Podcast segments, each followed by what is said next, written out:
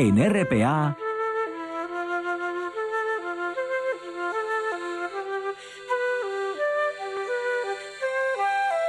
Noche tras noche.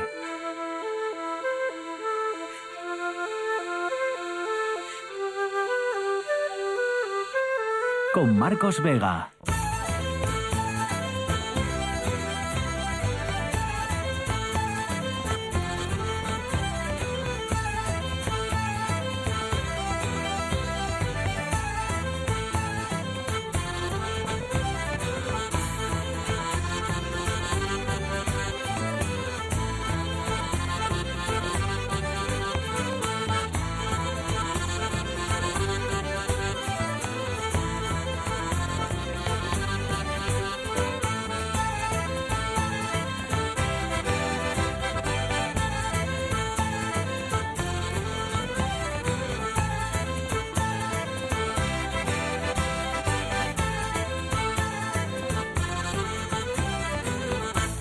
Noches, bienvenidos al espectáculo de la radio. En el fondo del armario del cuarto de invitados, ahí fue donde se dejó Andrés Calamaro los abriles olvidados. Eran abriles con B.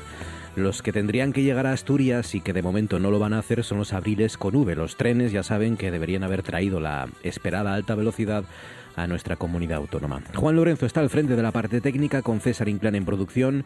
Son las 9 y un minuto, esto es Asturias y estos son, recuerden, las maneras de conectar con nosotros, dos al menos, en Facebook, Noche tras Noche, Espacio RPA, en Twitter, arroba NTNRPA. El Ministerio habla de ineficiencias e incoherencias para explicar por qué no se cumplirán los plazos. Tampoco en esto, ¿verdad?, acertó el ministro de Transportes, Óscar Puente, que mala pata. Reiteró, ya saben, en su última visita aquí a Asturias que los trenes de alta velocidad llegarían en la fecha prevista, es decir, antes del 31 de marzo. Y hoy, como les venimos contando durante todo el día, hoy Talgo ha dicho que en Anay, que los trenes siguen en pruebas y que no llegarán a tiempo, no llegarán antes de esa fecha. Es más, ni siquiera tenemos fecha de llegada. Así que los asturianos seguiremos con variante de pajares, sí, pero sin alta velocidad. Es un contratiempo más, lo entenderán los asturianos, corre el riesgo de empañar el hito de la inauguración de la variante, bueno, cosas que debatiremos en nuestro Consejo de Actualidad esta noche con la politóloga Azucena Álvarez y con los catedráticos de Derecho Ramón Durán y Leopoldo Tolivar. Todo hecho en este segundo día en el que medio Concejo de Valdés sigue sin poder beber agua del grifo o utilizarla para cocinar. El temporal, ya saben, ha dejado muy turbia el agua y no apta para su consumo en parte del Concejo y en el Ayuntamiento confían bueno, que el asunto quede resuelto para el fin de semana. Sucede el día en el que el Tribunal Supremo, en contra del criterio de la Fiscalía, le ha abierto una causa penal a Carles Puigdemont por un delito de terrorismo en el caso Tsunami Democratic. Los miembros del alto tribunal sostienen que sí, que hay indicios que apuntan al liderazgo absoluto del expresidente catalán en aquellos disturbios del año 2019. Y por último, todo eso ha sucedido el día en el que el ejército israelí ha disparado contra una multitud de gazatíes que trataban de acceder a un camión de ayuda humanitaria, después de semanas, y recuerden, semanas sin recibir alimentos y con un resultado de más de 100 muertos. Otro rastro de sangre, otro día más en la franja de Gaza. Hoy Estados Unidos ha respaldado también la siniestra cifra de 25.000 mujeres y niños muertos en la franja de Gaza desde el 7 de octubre. Con la matanza de hoy, Palestina, la autoridad palestina habla de atroz matanza y el gobierno israelí califica de tragedia lo ocurrido. César Inclán, buenas noches. ¿Qué tal, Marcos? Buenas noches. ¿Qué más cuestiones nos deja este jueves? Pues como dices, en otra jornada trágica en Gaza, una más, al menos otras 23 personas han muerto también tras el naufragio frente a las costas de Senegal de una embarcación con cientos de migrantes que buscaban llegar a España según las autoridades senegalesas. Los rescatistas del país africano han indicado que el barco naufragó en el mar antes de encallar en la costa de San Luis, al noreste del país, que hace frontera con Mauritania, si bien su origen era la localidad de Joal, en el sureste. Las fuentes consultadas por la agencia de noticias senegalesas APS han indicado que están realizando la búsqueda de posibles supervivientes de las 280 personas que estarían en la embarcación, en la zona fronteriza entre ambos países. Además, hay varias personas heridas que han sido trasladadas al hospital de la ciudad norteña. Las autoridades han iniciado una investigación al respecto para aclarar el fatal suceso, lo que desgraciadamente se ha convertido ya en un hecho ordinario. 4 sobre las 9, a esta hora en RPA nos vamos a las nubes.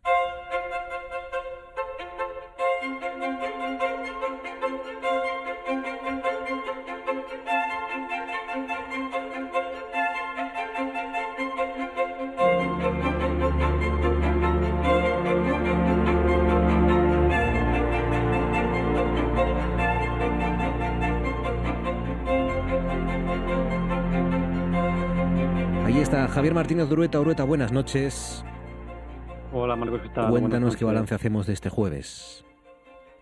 Bueno, pues mira, la verdad que un poco dos caras, ¿no, Marcos? Porque sí que hemos tenido una mañana, bueno, hemos amanecido, la verdad que con los cielos casi totalmente despejados, algunas nubes, pero ya de cara al mediodía, pues esas nubes poco a poco han ido ganando presencia, terreno y han aparecido las las lluvias en toda Asturias se han extendido desde zonas del occidente a zonas de, de, oriente. La nieve también aparecido hoy, acumulados que, bueno, sobre todo destaca el de Molleda en Corbera, ahí es donde se ha acumulado mayor cantidad de agua, donde más ha llovido, 22 litros por metro cuadrado. Luego en Degaña, en el suroccidente, han caído 16 litros por metro cuadrado. Por ejemplo, en la capital, en Oviedo, pues 12 litros y medio por metro cuadrado, Marcos. Y las temperaturas, que también ya son, como decimos estas jornadas atrás, habituales ya para esta época del, del año, más o menos temperaturas en zonas de costa rondando los 16 grados, por ejemplo en Llanes 16 grados y medio, por ejemplo en Gijón que se han quedado unos 14 grados y medio, Marcos. Día completamente invernal hoy en todos los sentidos y desagradable, viento, lluvia y frío mm. en este jueves que vamos a cerrar juntos. La víspera de mañana, que es un viernes que va a ser como más o menos. Pues mira, un viernes más o menos, Marcos, parecido al día de hoy. Estrenamos este mes de marzo también con este tiempo tan invernal y tan cambiante. Una mañana estable en casi todo Asturias, alguna presencia de nubes, pero bueno, al igual que hoy, de cara a mañana a viernes, poco a poco esas nubes irán ganando presencia y ya empezarán a dejar lluvias al mediodía, empezarán por zonas del occidente y poco a poco se irán extendiendo al centro de Asturias y al, al oriente.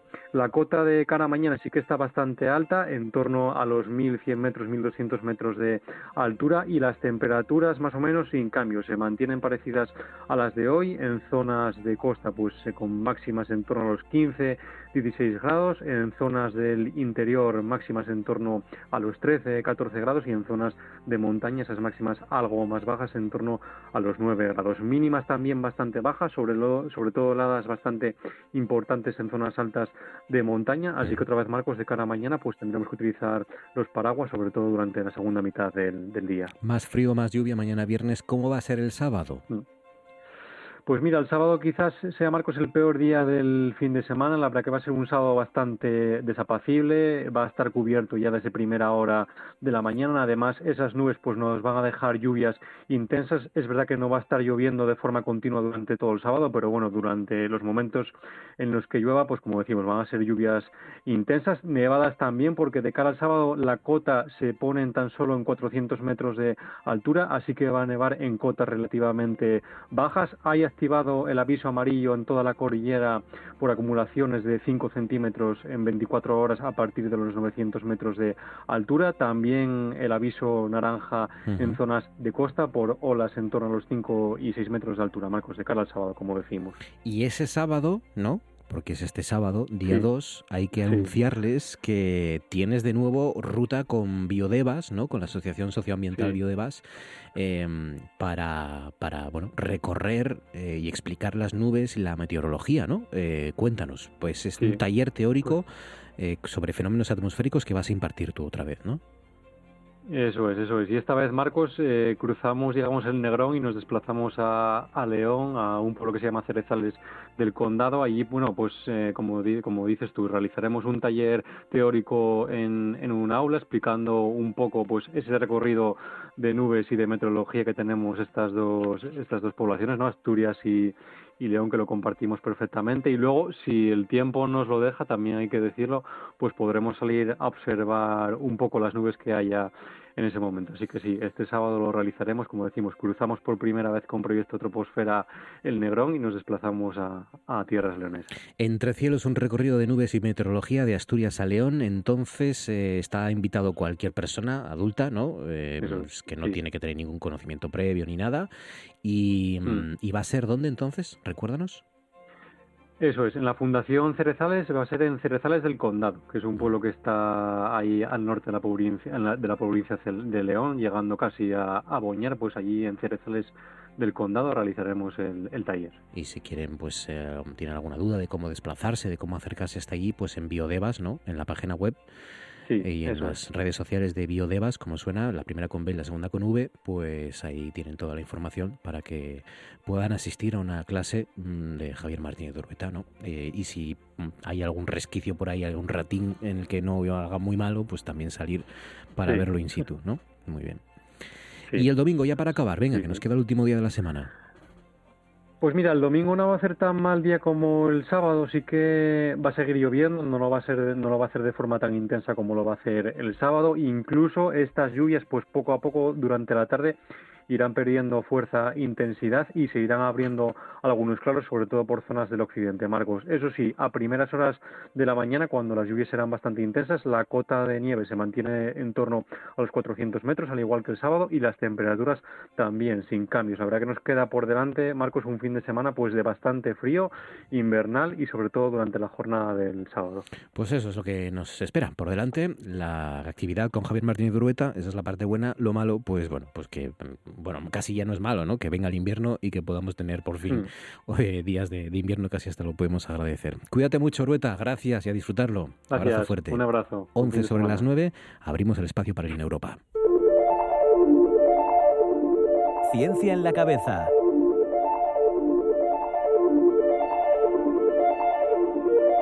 El espacio de la Europa en Noche tras Noche.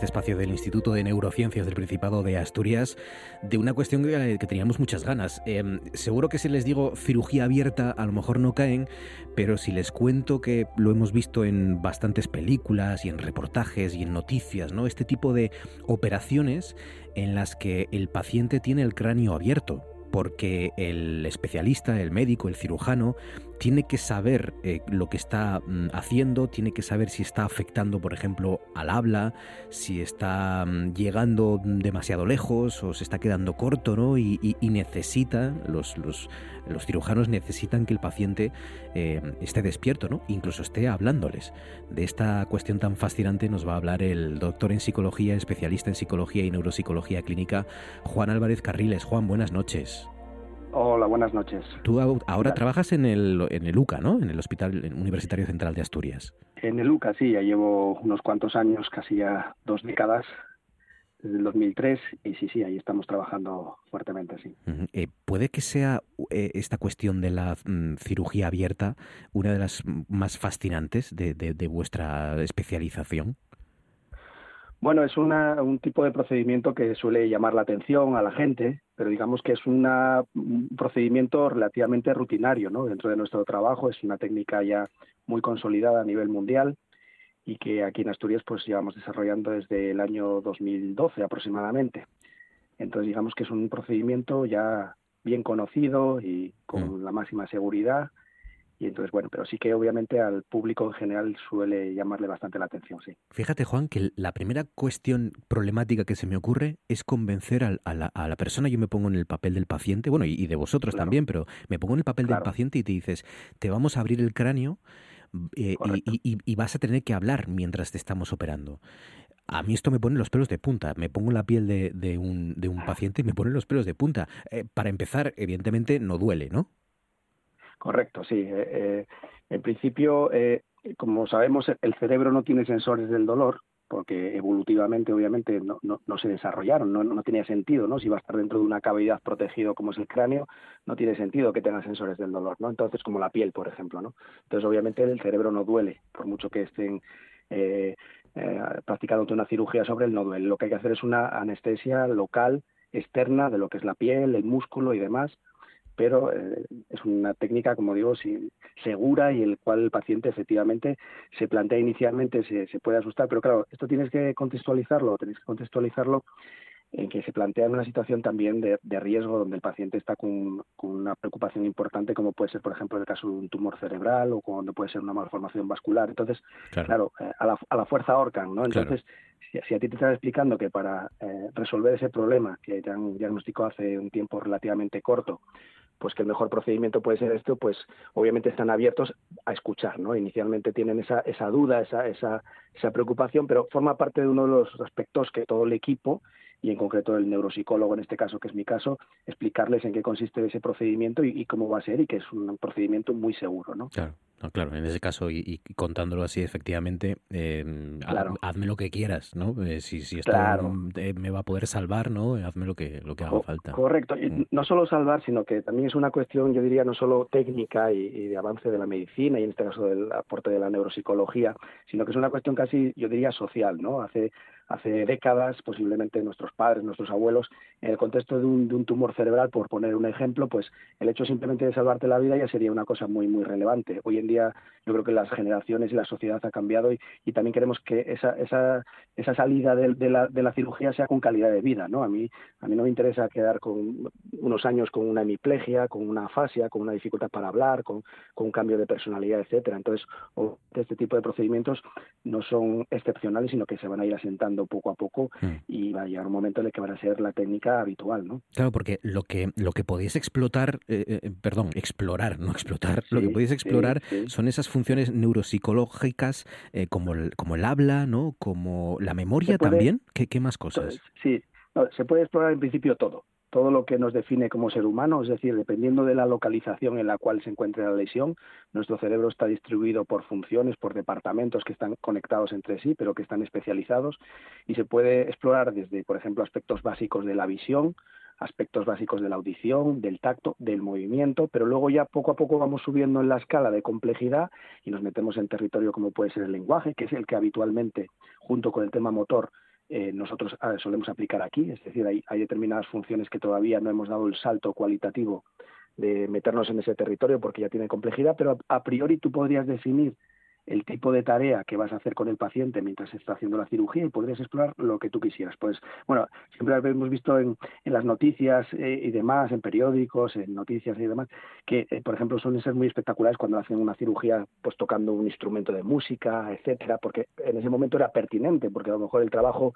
fundamental de esa persona era ser músico, ¿no? Entonces, por lo tanto, para él es muy relevante que después de la cirugía pueda seguir haciendo ese, ese procedimiento, ¿no? Claro. Esa técnica, esa profesión. Claro, claro. Em, em, eh, ¿Has tenido alguna experiencia en la que, em, eh, no sé, tuvieras que estar hablando con el paciente o, o el paciente tuviera que estar haciendo algo para que tú supieras eh, si eso fallaba o no?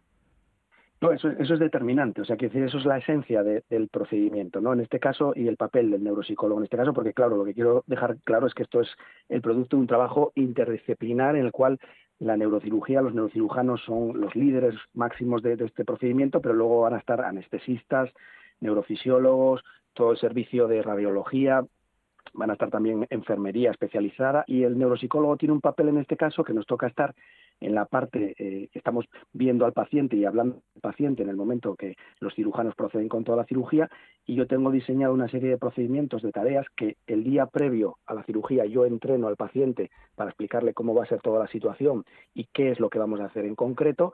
El paciente ya está, por lo tanto, entrenado, ya sabe de qué se, de qué se trata y en el momento de la cirugía pues procedemos a ello. Pues, por ejemplo, cuando hacemos tareas de lenguaje, yo le voy mandando denominar y el cirujano puede ir estimulando o puede ir resecando la lesión y mientras él vaya haciendo esa tarea, todo indica que adelante. Es como una especie de navegador, como si fuéramos entre la niebla, y es un radar que nos va diciendo que todo va bien, porque si, si él sigue haciendo la función es que todo, todo va bien y que podemos seguir adelante. ¿Qué, ¿Qué preguntas le haces, por ejemplo, Juan? Bueno, básicamente, básicamente tiene que estar bastante eh, establecido porque si fuera, hay gente que piensa que es una especie de conversación informal, etcétera. Eso eh, podría parecer lógico, pero no puede ser así porque entonces el tipo de respuestas pueden ser muy aleatorias, ¿no? En el caso concreto nosotros, por ejemplo, del lenguaje, tomamos una tarea muy simple, pero de referencia, que es la denominación de dibujos eh, una serie de dibujos que tiene que ir denominando y entonces nosotros lo que vamos a poder ver es el tipo de errores que comete y en función del tipo de errores nosotros sabemos en qué zona del cerebro estamos tocando, ¿no? Puede haber errores a la hora de articular, eso es una zona concreta, puede haber errores en los que sustituye una palabra por otra, eso es otra zona, o errores en las que sustituye eh, sonidos, fonemas, ¿no? Eso es otra zona diferente y ahí es el neuropsicólogo el que tiene que alertar al neurocirujano porque es el que le va la guía, esa, esa guía funcional de decirle, oye, cuidado que estamos tocando tal punto, cuidado que estamos viendo que hasta ahora venía haciendo la tarea el, el, paciente sin dificultad, pero ahora veo cierta dificultad, con lo cual cuidado que estás tocando algún punto relevante y hay que ir por otro sitio, ¿no? Claro, es fascinante, ¿eh? es, es, casi sacado de un libro de Oliver Sacks. Es, sí, tal cual, tal cual. Es una pasada. Eh, ¿cómo, sí. ¿Cómo de desarrollado está eso aquí? Eh, evidentemente, está claro, lo hacéis en el LUCA. ¿Desde cuánto, sí. desde, cuán, desde hace cuánto tiempo? Decía, decía que sí, sí, inicialmente, yo, bueno, en el caso mío particular, tuve la oportunidad de, estar un par de años en Estados Unidos, en el año 2001 al 2003, en el cual hacía este tipo de procedimientos. Ya digo que es, son procedimientos clásicos, ¿eh? que se han utilizado en diferentes contextos, pero digamos que aquí en, en el LUCA en concreto se empezó a desarrollar desde el año 2012.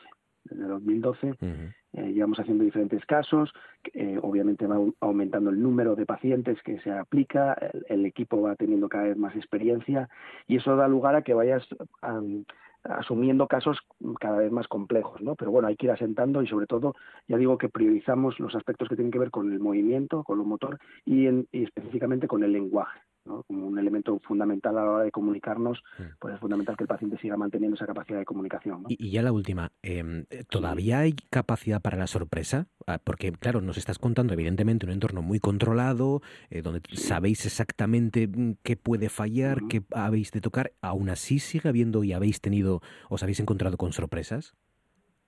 Bueno, las sorpresas en algunas ocasiones, y por transmitir un mensaje positivo, a veces son sorpresas positivas, claro, ¿no? en el sentido claro. de, que, de que, por ejemplo, tú vas a abordar eh, un, tipo de lesión, eh, consideras que hay todas las probabilidades de que alrededor de esa lesión exista mucha funcionalidad, es decir, por ejemplo, que exista mucha, mucho lenguaje alrededor de la lesión, con lo cual estás preocupado porque es por dónde la voy a abordar. Y curiosamente, como el cerebro tiene esta capacidad tan eh, increíble de plasticidad, de reorganizarse, en algunas ocasiones lo que observamos es que lo ha transferido a otra zona del cerebro y que en esa zona que a priori tendría que haber una alteración significativa, pues que no está el caso, con lo cual facilita el paso, porque esto hay que entenderlo como, como cuando uno va caminando por una mina antipersona, va, va tocando a ver si puede ir caminando claro, y, y, claro. y, que no explote nada, ¿no? Entonces tú vas viendo el camino que puedes hasta llegar al objetivo final de, de resecar la lesión máxima uh -huh. en la medida de lo posible, ¿no? Fascinante, ya lo ven. Cirugía abierta, ¿no? Eh, hablando con el paciente, interactuando mientras eh, tiene el cráneo abierto para saber eh, qué es lo que falla o qué es lo que puede fallar. Eh, cirugía con paciente despierto. Eh, nos lo Correcto. ha contado el doctor Juan César Álvarez Carriles, doctor en psicología, especialista en psicología clínica y neuropsicología clínica. Doctor, tenemos que hablar más veces, ¿eh? Ha sido una pasada. Muchas gracias. Un abrazo. Nada, muy bien, pues muchas gracias y buenas noches. ¿eh? Abrazo fuerte, buenas noches. Hasta luego, hasta luego, en RPA, la radio del Principado de Asturias, los programas son tu compañía diaria. Comenzamos contigo la mañana de la manera más divertida. Somos tu compañía más cercana hasta la hora de comer. Y por la tarde, humor, análisis e información. Conectándote con lo que sucede en cada rincón de Asturias. Y por supuesto, noche tras noche, la radio autonómica es tu compañera para despedir el día. RPA, tu radio, la de todos, la radio más cercana.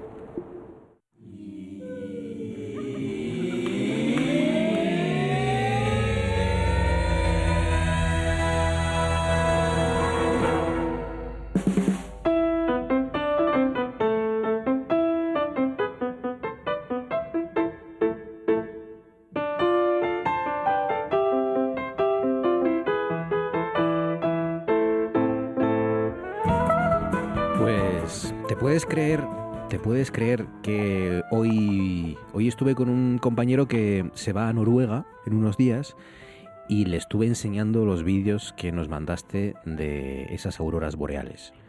Y quedó impresionado, claro, quedó impresionado. Isaías Gonzalo, socio de Omega, buenas noches. Hola, muy buenas noches, Marco. ¿Cómo estás, Isaías? ¿Qué tal? ¿Bien? Pues muy bien, bien, aquí sufriendo temporales. Sí, bueno, claro, claro, es que no, no son días fáciles para vosotros, pero bueno, oye, no os quejaréis no. del, del invierno que habéis tenido, ¿eh? No, no, no, no, la verdad que no. Y, en tu caso más por haberte ido hasta allá arriba a ver las auroras boreales. Qué maravilla. Y, y, suerte que tuvimos además de que de que las, las conseguimos ver. sí, porque eso, eh, eso me decía mi, mi, mi compañero, que, mm, que no sabía, no las tenía todas consigo porque se tienen que dar muchas cosas, ¿no? Para que las puedan ya, ver. Pero, eh, ya te digo que yo hay veces que digo, bueno, tan afortunado, tan afortunado no puedo ser porque siempre que voy las veo y hay gente que coincide en fechas conmigo y dice que no las ve, pero entonces es que o no saben mirar o, o no sé no sé cuál es el problema, pero con que esté despejado, el sol ahora mismo está en máxima actividad, porque el, pico, el máximo solar me se esperaba para el 25, pero todo indica que se está adelantando, que está en eh, esta hora eh, tremendamente con erupciones todos los días y, y auroras pues de unos índices muy elevados, porque te anuncian el 5, te anuncian el 6, esta con el 2 ya se ve. O sea que. Y es escala logarítmica también. O sea que, bueno. dejamos Noruega y nos vamos hasta la Luna, si te parece. porque, luna. porque, ¿qué está haciendo la NASA ya en la Luna? ¿Están operando allí? ¿Qué ocurre? Están operando en la, Luna, sí. Han lanzado el día 15, fue. Lanzaron un, aparato para allá que han conseguido en, en siete días ha llegado. Lo han aterrizado, aunque se le rompió una, una pata. Se le rompió en el aterrizaje y quedó un poco de lado que está tú como tumbado de medio lado. Sí. Pero todo operativo, ha conseguido desplegar los paneles, está recargando baterías y funcionando. Tiene un montón de aparatos eh, de, de, comprobaciones, aparatos científicos que van a hacer allí experimentos y demás. Y bueno, esto todo va encardinado al objetivo principal que es Artemisa. Eh, el tema está, el foco está en Artemisa, ya sabes que está en la cuenta atrás y a ver o sea, que la NASA, o sea que la NASA ya está preparando allí in situ, ahí arriba en la Luna, la operación Artemisa, que es la más importante, de la que venimos hablando ya desde hace muchos años, eh, en la que va a volver a quedarse, ir a la Luna y quedarse de nuevo. ¿no? Y quedarse. Sí, sí, quieren establecer una base allí y demás. Entonces ya se está preparando el terreno. Están preparando el terreno. Ya han ido ahí, han ido al, sur del todo. Eh, están ahí en el cráter Malapert, que es un cráter que se ve aquí siempre rasante porque está muy al sur. Desde aquí con los telescopios lo podemos ver, pero, pero muy rasante. Y bueno, hay, ya siempre hemos visto todos estos años atrás que siempre encontraban agua, encontraban agua, la NASA tiene la existencia de agua y tal. Bueno, pues ahí saben que hay agua abundante en su suelo, sitios en los que nunca da el sol, pues ahí no se evapora, está en forma de hielo, pero si hay agua, pues hay hidrógeno y hay oxígeno.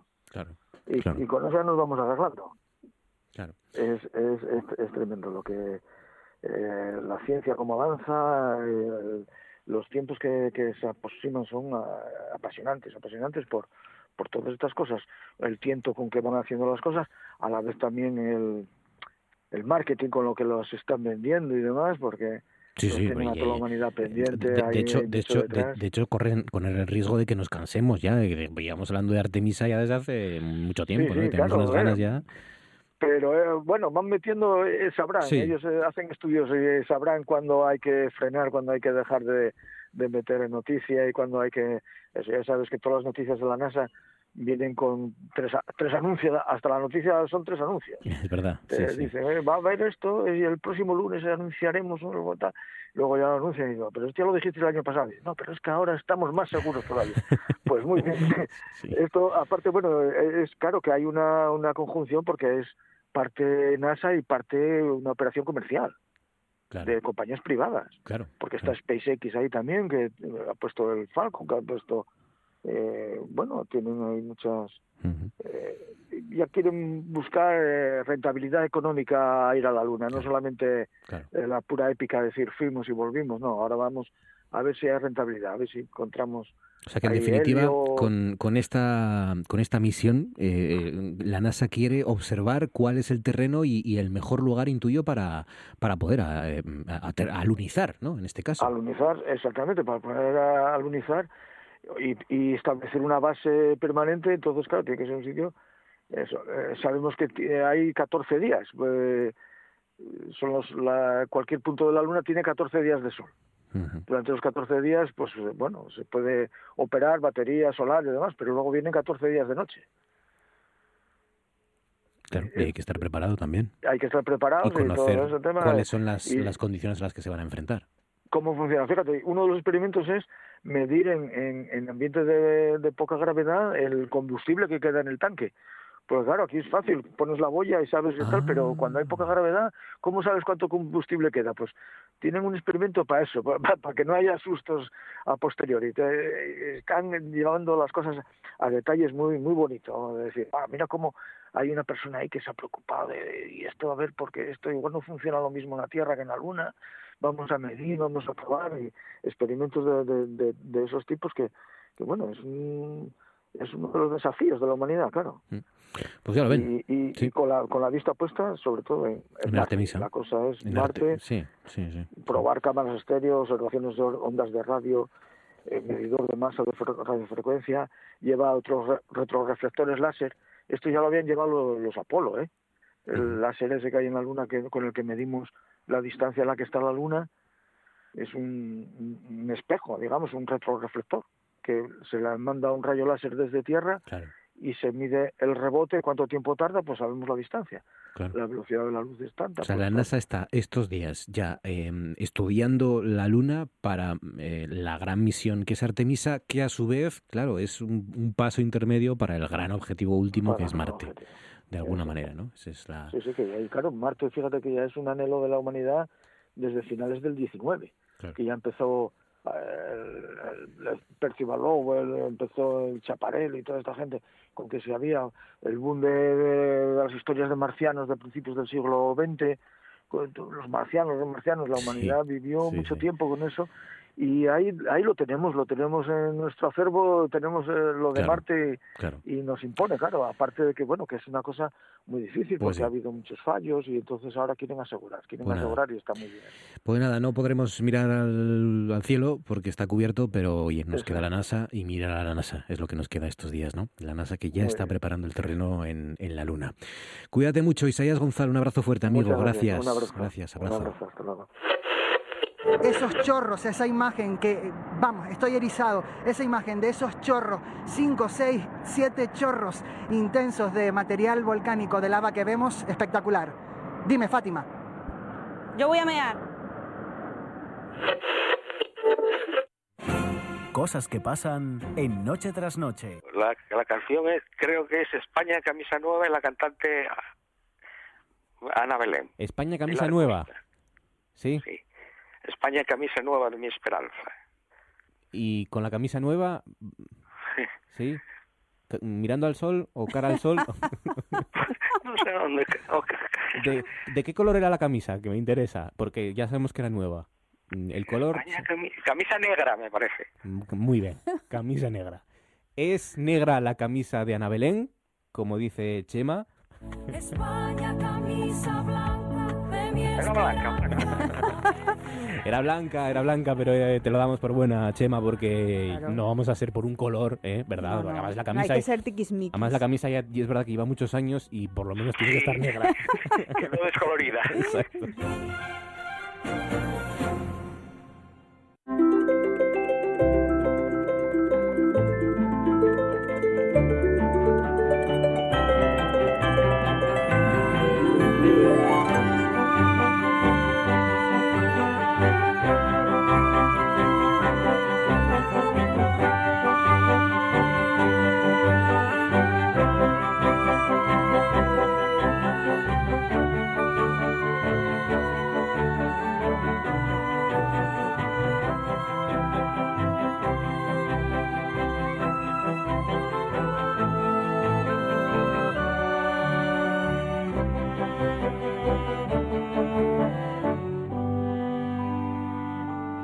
Sobre las 9 y a lo hoy en arranca nuestra tertulia Consejo de Actualidad en la sintonía de RPA en Noche tras Noche. Nos acompañan Ramón Durán. Ramón, buenas noches.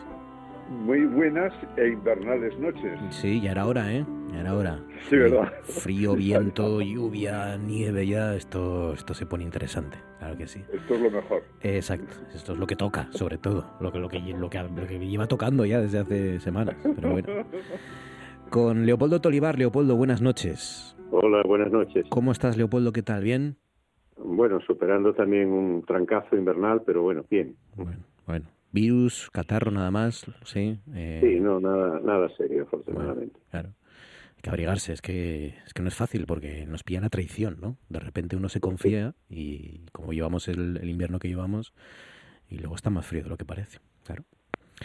Azucena Álvarez, buenas noches. Muy buenas noches a todos. ¿Cómo estás, Azucena? ¿Qué tal? Pues muy bien, yo encantada de compartir con vosotros, como siempre, esta noche, aunque sea de invierno total, porque no nos privamos de nada, tenemos frío, tenemos lluvia, pero, pero muy bien. Claro que sí. Y lo que presta estar en casina en estas noches, Sí. ¿verdad? Sí, Mirar para afuera y decir, qué bien estoy. sí, sí, sí. Y tener una excusa para no salir y estas cosas ya que con la edad ya se van agradeciendo. ya. Hacemos el hueco ya ahí en el sofá y decimos, bien, aquí bien. Bueno, ¿cómo está Francia? ¿Bien? ¿Por ahí? Vale, Bueno, ¿todo en bien, ahora, Sí. a ver, están recibiendo ahí, bueno, hay, hay varias cuestiones, ¿no? Por una parte, lo de la, la, la noticia buena de la ciudad olímpica, ¿no? Que está ya en marcha y parece que tiene buena pinta.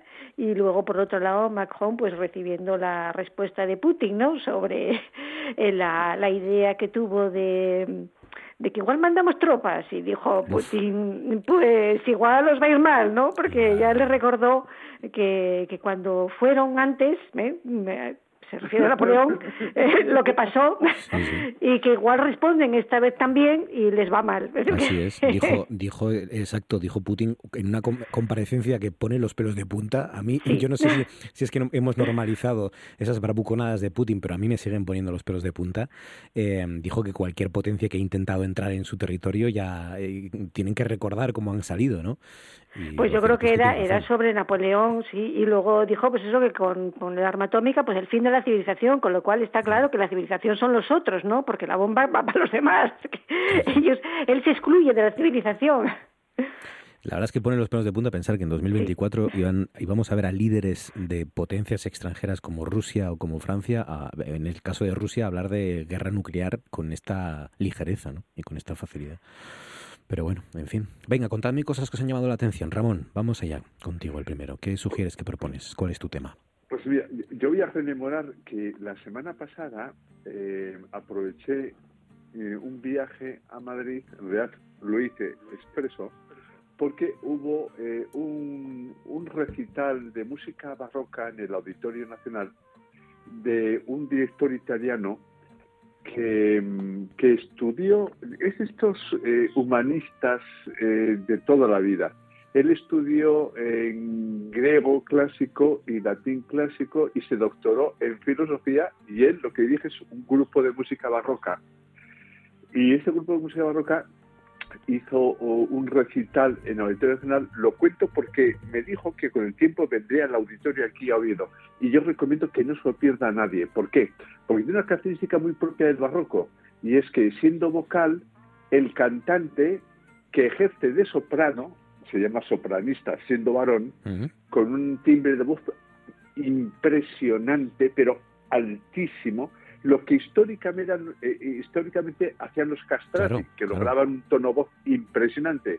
Bueno, pues este, sin ser esto, logra ese tono de voz, es un venezolano que se llama Samuel Mariño, y fue un recital sobrecogedor, o sea, fantástico. El director se llama Marcello Di Lisa, y además lo, eh, fui a- al recital acompañado por el director del Centro Asociado de la UNED de Asturias, que hizo la tesis conmigo y que eh, coincidió con él en Pisa, porque este hombre estudió en un instituto que se llama el- la Escuela Normal Superior de Santana en Pisa, que es una universidad como privada, pero muy, muy reducida y muy importante.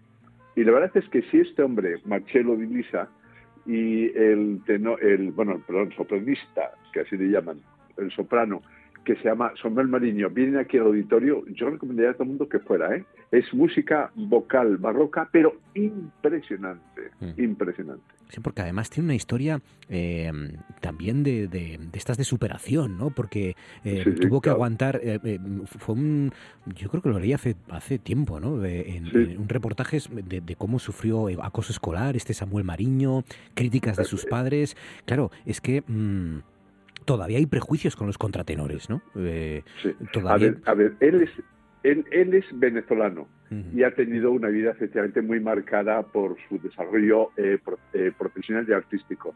Yo lo que digo es que es sobrecogedor. Ah, impresionante. Impresionante.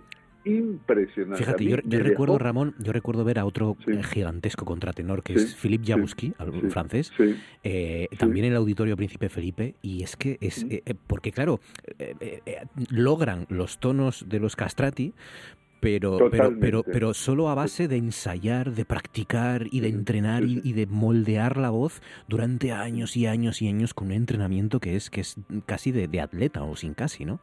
Y, así es como... el recital, claro. Tú cierras los ojos mientras estás en el recital. Yo cerraba los ojos y me había transportado justamente al tiempo del barroco. O sea, eh, él interpretó eh, piezas de Vivaldi y sobre todo de un autor que se llama Alessandro Scarlatti, que no hay que confundir con el famoso Domenico Scarlatti que estuvo en España. Eh, Alessandro Scarlatti es un autor que prácticamente Marcello Di Lisa, que es el director, ha recuperado y es increíble, increíble. Las áreas eran sobrecogedoras, la carne de gallina, impresionante. Mm, sí, sí, es... Eh, son unos auténticos portentos, ¿no? Eh, los que consiguen llegar a esos, a esos agudos y a esas, eh, y esas voces además bellísimas, ¿no? Son como ángeles. Sí, sí, es una, pasada. Leopoldo, ¿cuál es tu asunto? ¿Qué sugieres? ¿Qué propones? Mm, bueno, se podrían sugerir bastantes cosas. Voy a, omitir el tema de la suspensión del, del juicio contra eh, señor Álvarez Cascos, que se ha suspendido hoy, ¿no? En la sesión tercera de la audiencia. Eh, y no, y voy a ir a un tema mucho más eh, positivo y agradable, ¿no? Y que destaca además hoy un, medio de comunicación, ¿no? Que es, eh, bueno, pues en una fecha tan, tan poco frecuente como un 29 de febrero, el nacimiento de algunos niños en una Asturias despoblada y en concreto he visto en la edición digital del comercio, pues a, a, una recién nacida a la que van a imponer el, el nombre de, Andrea, ¿no? Eh, que nació en el hospital de Harrio. ¿no? Eh, para mí, bueno, cualquier nacimiento en esta Asturias despoblada, pues es una satisfacción. Que además en un hospital que yo desde mis modestísimas posibilidades defiendo a muerte, como todos los de las salas, todos los de la periferia, ¿no? Para que tengan idénticos servicios, la misma calidad que se tiene en Oviedo, Gijón y demás, ¿no? Bueno, pues es una satisfacción, ¿no? es decir, que el hospital funcione, que el hospital eh, pues dé buenas noticias como es el nacimiento de una criatura, ¿no? Podrían haberle puesto también el nombre de Emma, que es el santo femenino del día, ¿no? Lo que yo no sé, ignoro esto porque eh, ando un poco verde en cuestiones de calendario litúrgico, es, como me figuro, que esta Santa Emma, que fue reina de Inglaterra en el siglo XIV, y tiene también otros días del año en, en los que se festeje, ¿no? porque si no, pues sería una faena también eh, de santoral el solo celebrarla cada, cada cuatro años, ¿no? Y, además estaba pensando también con esto de los cuatro años que, que si Dios mediante, bueno, pues eh, eh, este programa eh, va a ser muy largo, larguísimo en, su ancianidad, ¿no? Pues que un jueves 29 de febrero no nos tocaría hasta el año 2052. ¿eh? por lo tanto, cuidaos, ¿eh? especialmente tú, Marcos, y, y, a ver si lo podemos celebrar ¿eh? dentro de dentro de 28 años. ¿no? Claro que sí, claro que sí. Eh, y mira, enviamos ya un saludo a la, a la Andrea que tendrá 28 años eh, cuando nos escuche. Exactamente. Seguro que es una, una moza pues muy competente, muy guapa y muy todo. Sí, ¿eh? sí, Yo, yo siempre tengo la curiosidad, cuando naces en un día bisiesto, luego el año siguiente, cuando celebras el cumpleaños, el 28, digo yo, ¿no? Ramón sabe mucho de esto, de los plazos civiles, ¿no? Las personas que, yo conozco... lo pasarás al siguiente, ¿no? Pues debía ser, pero los que yo conozco, que son, mujeres, por cierto, lo celebran el día anterior por amarrar. Ya, por si acaso. El 28, curiosamente. A mí me llama la atención porque yo febrero. bueno, sí, sí, quieren febrero, o sea, dicen son de febrero, claro, el último día de febrero, que es el que me corresponde, aunque no sea el 29 el 28. Es llamativo, sí. Qué curioso. Sí, Bueno, claro, es que estaba pensando en el cumpleaños, que es algo bastante banal, pero eh, puede tener implicaciones eh, civiles, implicaciones... A no, de... eso todas las que quieras. Claro, claro. Y penales. No, no, no, sí, sí, por supuesto, ¿no? Sí, sí, no, eso desde el punto de vista del derecho está mejor resuelto que desde el tema de la celebración, pues puramente festiva. Sin duda. Qué curioso, sí, sí. Pues claro que sí. Un abrazo para, para Andrea, que ha nacido hoy en el hospital de Jarrio, además. O sea que los bebés bisiestos de este 2024, muy, muy especial. Em, Azucena, te toca. ¿Cuál es tu asunto? ¿Qué sugieres que propones? Pues yo voy a referirme a un tema mucho más prosaico que, que he visto hoy que me llamó la atención y es el acuerdo con el gobierno de Cantabria para que se reciclen en Asturias los residuos orgánicos de esa comunidad autónoma. Y me llama la atención porque en Asturias es que somos de los que menos reciclamos, no llegamos al 25% y estamos lejos de la media y lejísimos de los que más reciclan, porque La Rioja está en el 66%, Cataluña el 57%, País Vasco también 55% y, y ahí mm, seguimos muy para abajo y estamos nosotros, ¿no? Y entonces tenemos ante nosotros un reto importante que lo tiene también Cantabria, los tenemos todos, por una directiva de la, de la Comunidad Europea que fija para el año 2025 reciclar un mínimo de 55%. Así que tenemos que pasar de ese no llega a 25 a 55% y además es un objetivo que va ascendiendo, es decir, que para el año 2035, 10 años después, ya sería el 65%. Entonces, pues no somos capaces de reciclar lo nuestro y vamos a reciclar lo de los demás también. Entonces, bueno, ojalá, ojalá sea posible, ¿eh? pero la verdad es que como tenemos, eh, digamos, una trayectoria, ¿no? De tantas ineficiencias y tantos problemas, porque justamente en la planta de Serín, pues bueno, fue objeto de una de una ampliación que se gastaron ahí más de 62 millones y, y bueno, están liados con con diferentes problemas porque sacaron una licitación ya en octubre para gestionar el combustible sólido recuperado. Se presentaron tres, entre ellos uno y Tudela Beguín. Al final quedaron excluidas las tres, entonces ahora hay que sacarlo otra vez. por no hablar pues de las ineficiencias de otras tantas cosas que tantos proyectos que tenemos aquí en Asturias y que los sacamos adelante pues tarde o tarde y mal porque no sé estoy pensando pues en estas obras que son para un año y tardan cuatro o el Luca que antiguo que lleva diez años ahí parado y no tiene fecha entonces, ojalá, ojalá seamos capaces de abordar eso, porque en realidad, pues, eh, es un, un, trabajo que va, va, a ir creciendo. Es decir, va, ya a partir de mayo van a empezar a llegar camiones y sí, van a pagar 75 euros por tonelada, pero se, se, estima que van a ir en aumento las cantidades que lleguen, ¿no?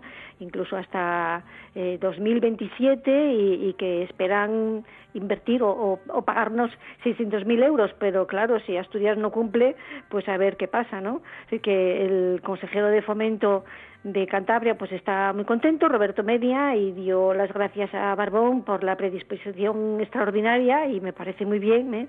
ojalá, porque eso permite que ellos cumplan la normativa europea y, y tiene la idea de hacer ellos también una planta de tratamiento para dentro de tres o cuatro años pero creo que es un desafío importante para Asturias y me sorprendió mm, sobre todo por eso, porque no somos capaces de gestionar lo nuestro y bueno, pues ojalá nos demos un poco la vuelta y que será lo que había que hacer si somos capaces de alcanzar eso, pero lo, me preocupa, ¿eh? me da un poco de vértigo tanta basura llegando a Asturias si no reciclamos lo nuestro. A ver, o sea... Sí, a mí Ojalá lo hagamos, ¿eh? Yo no sé a cuánto está el mercado de la basura, pero 75 euros por tonelada me parece muy poco. Yo creo que habría que Sí, y además es que eh, hablan de cantidades importantes globales, eso, hasta 600.000 euros. Es decir, que ¿cuántas toneladas es eso? Es decir, que echamos la cuenta y a ver, va a haber que trabajar mucho, ¿eh? Sí, sí, es, es curioso, es sorprendente, ¿no? Que aquí en Asturias vayamos a tratar la basura de los cántabros. Eh, eh, la, en la planta de tratamiento de Cogersa, eh, también evidentemente para dar tiempo a que Cantabria, supongo, desarrolle una infraestructura similar a la que tenemos nosotros, ¿no? Y que, bueno, pues, pues de momento 75 euros por tonelada de basura para cumplir la normativa europea y al mismo tiempo que ganen tiempo y que, y que construyan una planta similar a la que tenemos aquí. Eh, pues sí. Oye, eh, no quería dejar pasar, Leopoldo, lo que has comentado de, del juicio de cascos, eh, porque es verdad, es una otra de las noticias de, de este jueves. Eh, se ha aplazado por razones de salud de un magistrado, ¿no? Eh, y, es la segunda vez, además. Es una cosa. Bueno, y no sé, vosotros sabéis más que yo, evidentemente. Em, la audiencia ha suspendido el juicio contra Álvarez Cascos, el expresidente del Principado, por apropiación indebida, eh, el juicio que tenía con, su propio ex partido, el partido que él fundó, con Foro Asturias, por razones de salud de un magistrado. Como digo, es la segunda vez que se suspende, se suspende esta vista oral. La primera estaba prevista para mayo y, junio del año pasado, recuerden, pero se suspendió en aquel caso por... Eh, porque agendas de los abogados. Eso, por agencias de los abogados que ah, tenían otros eh, casos. No, agendas, agendas. Tenían agendados otros pedidos y no pudieron hacer los que querían. Mm. Y ahora por eh, que está malo, supongo, el juez. Eh, es llamativo, la verdad. No sé hasta qué punto es llamativo. Bueno, no es frecuente, hombre, los juicios, y hemos pasado una pandemia y eso lo saben bien los profesionales, pues también se suspenden, ¿no? Como puede ocurrir también con con las clases o hasta con las emisiones de radio, ¿no? Y, en fin, la, eh, en fin, el respeto a la, salud y también a que la sala no se fraccione hoy entre uno, mañana entre otro, bueno, en la medida de lo posible hay que evitarlo, ¿no? Otra cosa es, bueno, pues eh, qué casualidad, pues ya dos suspensiones, ¿no? Eh, pues no sé si es suerte o desgracia para, para la propia persona imputada, ¿eh? o en fin eso el tiempo el tiempo lo dirá en cualquier caso relativizo también esta suspensión porque este tema viene ya de tan antiguo ¿eh? la justicia va desgraciadamente tan lenta que esto es peor de lo que luego vamos a hablar un retraso más o menos como en el AVE no algo parecido claro es que es que esto es de, de gastos de, de 2000 de 2015 ¿no? Sí, sí. De 2015 es una eh, pues, es que es mucho tiempo, ¿no? Lo, lo, que ha pasado ya desde entonces y dónde ha quedado cascos, bueno, foro casi, pero dónde ha quedado cascos, sí, ¿no? Sí, sí.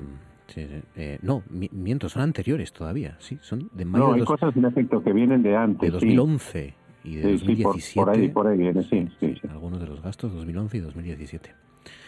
Pues veremos a ver en qué queda. Eh, 9 para llegar a las 10. Nos centramos ahora sí en el tema principal de este Consejo de Actualidad que tiene que ver, como ha anticipado Leopoldo Tolivar, con el abril, los abriles olvidados.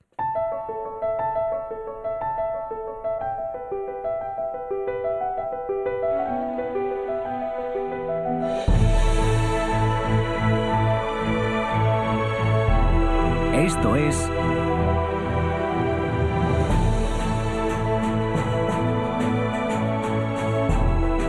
noche tras noche.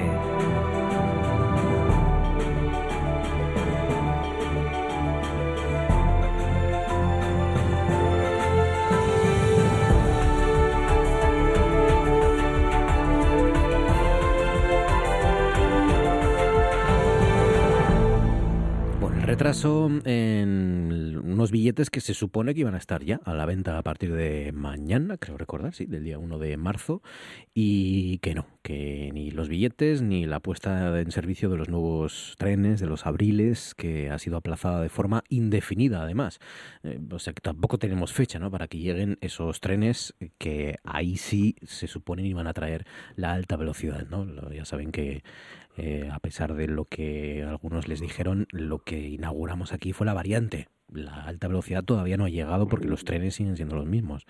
Em, y, ahora tienen que llegar estos abriles que em, el propio ministro de Transportes, Óscar Puente, aseguró el día 5 de enero que, que la venta de billetes empezaría mañana pero y, que, y, que, los trenes llegarían ¿no? en los próximos en las próximas semanas em, no se va a cumplir esa previsión y mm, a mí esto es lo que más me preocupa ¿no? que se desconoce cuándo van a empezar a funcionar porque si nos dijeran bueno eh, va a tardar un mes o dos o tres pues bueno dices tú bueno vale pero es que mm, de forma indefinida no no no mm, ya, ya varios sectores ferroviarios no y expertos y los compañeros informativos también han han estado preguntando ya desde hace eh, semanas, eh, llevan planteando muchos expertos dudas ¿no? sobre la puesta en marcha de estos convoyes de, última generación, eh, que se supone que van a llegar como mínimo 15 minutos antes, ¿no? entre Asturias y Madrid, y que no, no iban a llegar a tiempo, ¿no? anticipaban. Em, pues nada, se han truncado todos los planes con esta nueva demora de las unidades y, y desde Renfe es un proceso que refleja ineficiencias e incoherencias. Em, Yo quiero, sobre todo, preguntaros, lo primero, ¿cómo creéis que lo van a recibir o lo están recibiendo, lo han recibido hoy los asturianos? Eh, si como un retraso más y ya nos da igual porque, bueno, pues ya por lo menos se inauguró la variante y ya que llegue la alta velocidad cuando llegue, o todo lo contrario, ¿no? Si cabreados por una muestra más de, o un síntoma más de desprecio hacia Asturias. Eh, si lo veis comprensible o si es algo más, más grave, Ramón. A ver, es que uno puede ver como comprensible algo que esté motivado. Es decir, te dicen que no se puede hacer ahora por estos motivos y se te pone una fecha. Entonces uno puede tener cierta comprensión. Pero eh, recibir como, vamos, una ducha de agua fría, el que de eso nada y ya veremos, pues, pues es un poquito duro. Fijaos, eh, la política española eh, se ha deslizado por, por, una rampa que yo creo que, que no, es la, no, es la de la variante precisamente, pero que esta nosotros es catastrófica. Y es que aquí el que no llora no mama y el que llora tiene que ser eh, prácticamente desde la vestidura de eh, un cierto nacionalismo por regiones.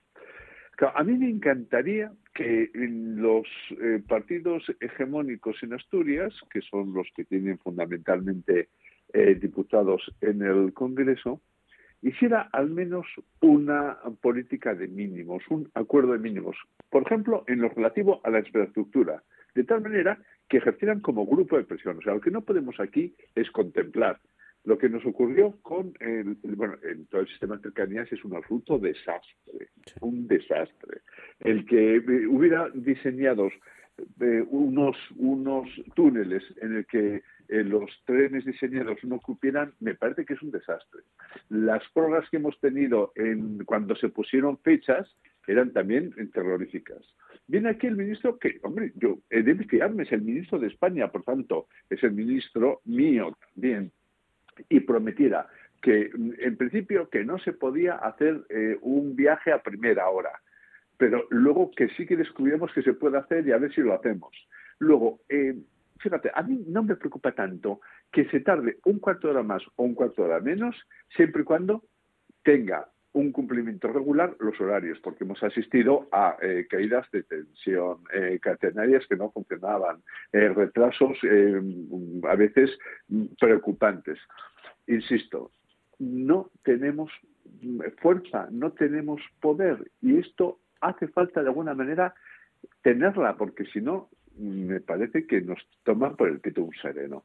Aunque insisto que para mí ahora no sería lo más eh, importante, es el cuarto de hora, pero sí que esto funcione con absoluta certidumbre y que se vayan poniendo plazos y que todo esté secuenciado adecuadamente.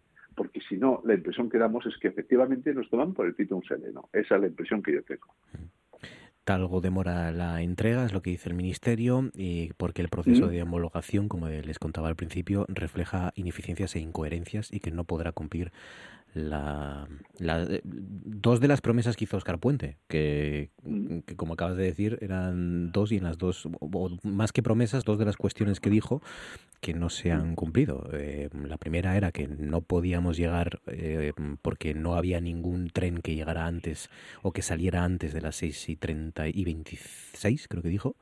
Eh, cuando no era cierto. Y la otra cuestión era esta, ¿no? Eh, se comprometió a que efectivamente se iban a cumplir o se estaban cumpliendo los plazos cuando está claro que no. Está claro que no. Leopoldo, ¿qué te parece? Bueno, yo soy bastante monotemático, especialmente cuando escribo en la prensa con este tema que quizá porque soy muy aficionado y fui usuario muchos años del tren, me produce especial dolor, ¿no? Todo lo que dice Ramón es cierto, aquí falta un pacto regional importante para que se nos tenga en cuenta de, la forma adecuada. A mí me, escandaliza, lo digo claramente, que el señor ministro, aunque lleve poco tiempo en el cargo, pues se entere pues a última hora. Es decir, ¿cómo no va a saber eh, en qué estado está con todos los subordinados que tiene, eh, todas las, las, entidades públicas que tiene a su eh, a sus órdenes, Adif, Renfe y demás, eh, las relaciones contractuales con Talgo, cómo se entera pues a la misma a la vez que, que, un señor de cualquier pueblo de Asturias no se entera casi por los medios no eh, bueno esto lógicamente tendría que haber un seguimiento del contrato y, bueno y saber que iba la cosa mal no Yo la verdad pues tenía esperanza desde que se ha abierto pues el túnel, porque realmente lo que se ha abierto pues son los túneles de la, de la variante, ¿no? Eh, he hecho tres viajes de ida y vuelta a, a León, a Palencia y anteayer a Valladolid, ¿no? Y tengo pendiente además pues un viaje que me ilusiona mucho a, a Segovia y, tenía, bueno, pues también la ilusión de ese cuarto de hora que en efecto, pues es lo de menos, lo importante es que los trenes sean puntuales. Pero desde luego ya más desavisados con el tema del ferrocarril no caben. Y conste que yo en estos viajes que he hecho he tenido suerte con el tema de los horarios. Mi hijo que viene con frecuencia de Madrid no tiene tanta, lo tuvo una sola vez prácticamente, pero siempre ha habido algún retraso por las obras en Chamartín o por cualquier otra cuestión, ¿no?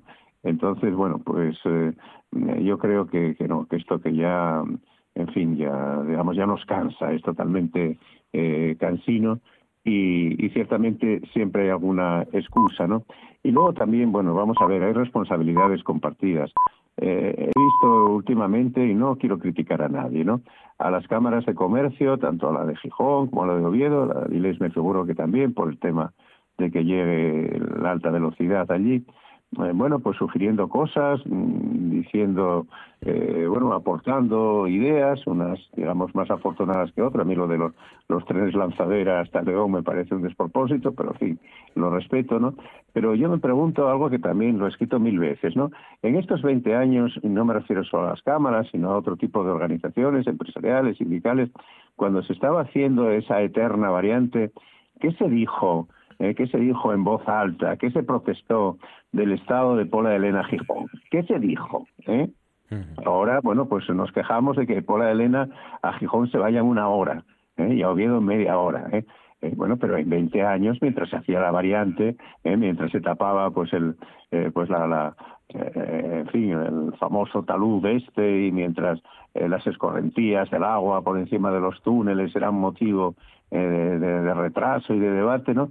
Pero bueno, ese escándalo de que el AVE no llegue hasta Gijón, el alta velocidad no llega hasta Gijón, esto con los debates aquellos del doble hilo, el triple hilo y demás, hemos perdido mucho tiempo. Los asturianos también, a nivel personal y a nivel organizativo, también a nivel político, claro está, también somos corresponsables de todo esto. Y en ese sentido me siento aliviado porque yo soy de los que me he quejado siempre viendo las orejas al lobo y el lobo nos ha devorado evidentemente y a saber ahora porque eso de que no haya plazo bueno pues esto ya es una tomadura de pelo ¿eh? no es como decía Ramón que se nos dé una razón una fundamentación y se diga no pero el 1 de mayo el 2 de mayo no sé qué tal no no no se sabe pero es que no lo sabe el, el señor de Boalo de Cabranes es que no lo sabe el ministro y eso es gravísimo y hay que decirlo claramente, ¿eh? y sin tapujos, en fin. Y perdón si me he cabreado más de no, lo no, no, porque es que además es, es, es, lo que muchas veces hablamos, ¿no? De, de, de tratarnos como menores de edad. Es decir, eh, si, eh, si hoy se nos explica o se nos intentan explicar los pormenores de la razón por la que no van a llegar a tiempo, pues quizás eh, la indignación sea menor, ¿no? Porque, bueno, eh, todos eh, tenemos trabajos, todos sabemos que pueden surgir inconvenientes y demás, pero, pero claro, lo que no pueden decirnos es hace un mes o hace un mes y medio que se van a cumplir los plazos y, y, y, ahora de repente decir que no, no solo no se van a cumplir, sino que no hay una fecha, ¿no? que además esto, Leopoldo, de los plazos ya lo hemos comentado, ya lo comentamos en su momento, ¿no? Con, con, con, la variante y los plazos de la variante. Yo entiendo, yo reconozco que los medios de comunicación, los periodistas, eh, somos muy pesados con esto de los plazos porque eh, es una clave, ¿no? En, las infraestructuras, ¿no? De, bueno, ¿cuándo? ¿Cuándo se va a licitar? ¿Cuándo van a empezar las obras? ¿Cuándo se va a inaugurar? ¿no? Los, los, los cuándos, esto lo preguntamos siempre. Pero, eh, hombre, eh, también un ministro tiene que mm, ser lo suficientemente inteligente como para controlar los tiempos y, y no dar plazos si no estás seguro, sobre todo con, con el, pasado que tenemos, eh, si no estás seguro de que se van a cumplir, ¿no? Eh, no es lo mismo no cumplir un plazo cuando llevamos años ¿no? esperando por esta infraestructura que, que, que, que, para otra infraestructura nueva, ¿no? En otro lugar. Eh, no hay tanta indignación, seguramente, ¿no? No, no, sin duda, ¿no? No, no, este es un tema recurrente y donde, bueno, pues ya, ya se ve el peso que tenemos los asturianos, aunque bueno, estamos mucho mejor que los extremeños, sí. pero ese mal de muchos fue solo de todos, ya sabemos, ¿no? Uh -huh. y, y lo único, ya que hablamos del ministro eh, Oscar Puente, ¿no? Si me permiten un segundo, pues una anécdota graciosa, anteayer viniendo en el tren, eh, el tren tenía parada en, Mieres, ¿no? Y entonces, bueno, eh, que por cierto la megafonía eh, ni siquiera en asturiano lo dijo bien porque decía Mieres del Carmín, como si fuera la cuna. bueno, como sabéis, la, estación donde para el tren, porque la, antigua, la grande, pues prácticamente está en desuso, es lo que toda la vida los que somos medio mierenses llamábamos el apeadero, pero ahora se llama solemnemente Mieres Puente, que queda mejor que tal, ¿no? Y entonces oí detrás a alguien que debía ir a Oviedo, a Gijón, detrás de mí, Mieres Puente, dice, coño, ya ahí pusieron una estación al ministro. bueno. Espero que hoy se la quiten entonces. sí, sí. Pues estuvo rápido ahí el ayuntamiento de Mieres poniéndole ya una, Sí, sí. Puente. Sí, me recordaba también a, Porque además duró bastante tiempo, ¿no? Cuando en el tren de cercanías decían la corredoría. En vez, de la, en, vez de la, corredoría. Aquella locución estuvo bastante tiempo sonando la corredoría, ¿no? Sí, aquí en Túa también la megafonía de, del autobús una parada que, que es eh, Alfonso Camín, Alfonso Camín. ¿eh? que, es como en inglés, ¿no? Alfonso, ven, ¿no? Alfonso Camín, únete. sí, e, esto, esto, entre otras cosas, mira, ya y, meto un paréntesis y una cuña, eh, esto se arreglaba también contratando a locutores asturianos, por ejemplo, pero bueno, que también los hay, y pues profesionales. Azucena, ¿qué te parece toda esta historia? Pues yo estoy totalmente de acuerdo con todo lo que se ha dicho. Yo creo que es un problema de, de responsabilidad, de compromiso, que es lo que no hay y lo que debería haber en, este tipo de cosas. Es decir, que hay que ser mucho más serios que, que todo eso. Entonces, eh, es, es, la respuesta que nos dan una y otra vez eh, desde quienes, quienes proyectan ese tipo de cuestiones sabiendo que hay, un, hay, hay, muchos problemas porque son muchos años de abandono a la infraestructura ferroviaria. Entonces, eh, están mal las vías, hay, hay problemas de todo tipo. Y luego, pues, dar la cuestión de las explicaciones, pues a lo mejor es que son explicaciones de las que no, están, no estarían muy orgullosos si las tuvieran que dar. Entonces, ahí también, eh, no sé hasta qué punto las explicaciones podrían arreglar las cosas porque lo cierto es que cuando se da una fecha, pues hay que cumplirla y si por alguna razón no se puede cumplir, eh, tendría que haber, digamos, un desvío mínimo, no decir sin edie, o sea, no, no decir no fijamos nada, porque de momento están vendiendo creo, billetes de, del Albi hasta el 30 de abril, es decir, que, que el abril no va a llegar en abril, llegará en mayo como poco, que, entonces, eso como poco, ¿no? Y, y, a partir de ahí, pues los asturianos, como siempre, pues a, verlas venir, porque tampoco podemos hacer nada, es decir, que eh, mm, es que siempre nos, nos tratan igual, es algo a lo que ya deberíamos estar acostumbrados, de hecho creo que lo estamos, ¿no? Es decir, que protestamos un poco, pero, pero protestamos un poco, tampoco que, que nada más nos enteramos nosotros, porque eh, creo que la imagen que damos de cara al exterior es de un conformismo, un conformismo y de una docilidad eh, bastante eh, extraña, ¿no? En una región que además tenemos como esa épica del revolucionaria de que si Pelayo y la revolución del 34 y demás y ahora pues nada nos pasan por encima y nos quedamos tan tranquilos vamos tan tranquilos que que no pasa nada ¿eh? y yo comprendo que es un bueno es un ministerio que es muy complejo de, gestionar que es, es, mucho dinero el que manejan tienen un presupuesto de más de 12.000 millones es decir que dinero hay pero y es pero es difícil gestionarlo. Es decir, en justicia, por ejemplo, son un poco más de 2.000, mucho menos, ¿no? Es decir, que, que es, un, es un ministerio complejo, pero se supone que tienen personal cualificado suficiente como para poder eh, abordar la tarea que tienen, porque no es nada que no esté sobre lo que haya unos, sobre lo que falten unos protocolos de cómo se hacen las cosas bien, ¿no? Entonces, eh, bueno, pues eso, responsabilidad y compromiso, creo que no hay. Mm. Claro, eh, ha habido reacciones ya, Ramón, hoy, eh, por ejemplo, el presidente de la Cámara de Comercio de Oviedo, Carlos Paniceres, que ha dicho que es un jarro de agua fría. Eh, estos retrasos, también hay impacto económico, claro, al final. por ejemplo, se supone que los trenes iban a llegar, la alta velocidad, iban a llegar para Semana Santa. Ya no lo van a hacer. Mira, la verdad es que yo no quiero hacer leña del árbol caído, pero si analizamos la meteórica carrera de un tal Coldo, pasó de ser el chofer y estas cosas, bueno, antes tenías otras ocupaciones, a ser consejero de Renfe. Pero si es que, ¿en qué mundo vivimos, de verdad? Si es que eh, hay que, yo creo, sinceramente, que Renfe eh, necesita un repaso potentísimo y que los políticos dejen de meter la mano siempre en los organismos tipo Renfe, que además es un, un, agujero negro de, deuda y de dinero, para eh, ser mucho más profesionales. Porque cuando uno lee en estos días que el famoso coldo de todo el tema que ahora está en, vigor acabó eh, siendo consejero de, de Renfe Cercanías, uno dice, oiga, pero es que, es que esto no es serio. Entonces, como esto no es serio, pues, pues todo no es serio en ese sentido, ¿no? Y esto crea desazón y crea mm, a veces hasta un poquito de mal ambiente, ¿no?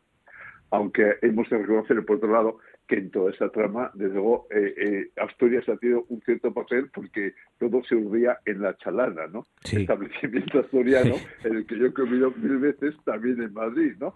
Bueno, pues ya se ve, ¿no? Al final es que dices, bueno, es que por un lado o por otro siempre te toca algo. La, la, trama asturiana del caso Coldo, sí, el, en la chalana, en los reservados de la chalana como, como centro neurálgico de, intercambio. Oye, ya que ha sacado el tema, em, eh, Ramón, eh, ¿cómo, ¿cómo veis el futuro del caso Coldo, caso Ábalos? No sé si seguir subiendo. Em, eh, ¿cómo, cuál, ¿Cuál creéis que puede ser el panorama que, que le espere al Partido Socialista y, que, le, y que le espere al exministro, fundamentalmente, a Ábalos. Bueno, la verdad es que hoy en unas declaraciones Ábalos ha empezado a tirar la manta, hoy a última hora ya, y ha ido contra eh, la presidenta del, Congreso, bueno, de las Cortes, y ha dicho que, que eh, lo de eh, las mascarillas y Baleares eh, hubo daño patrimonial para el Estado y que fue un fraude. Ha dicho textualmente, por lo cual esto se va calentando, wow, tremendo. Sí, hoy el juez ha calificado a Ábalos como, hoy hemos sabido que el juez ha calificado a Ábalos como intermediario de la trama Coldo para sus problemas en, en Baleares. Leopoldo, del caso Coldo, caso Ábalos, caso ¿qué? ¿Cómo crees? Sí, la verdad es que, eh, aunque a gran velocidad, pero bueno, yo creo que esto tiene mucho recorrido todavía, ¿no? Eh, inicialmente, bueno, pues la incluso la propia comparecencia que hizo mm, con, con una buena oratoria, porque se defiende muy bien hablando el señor Ábalos, ¿no?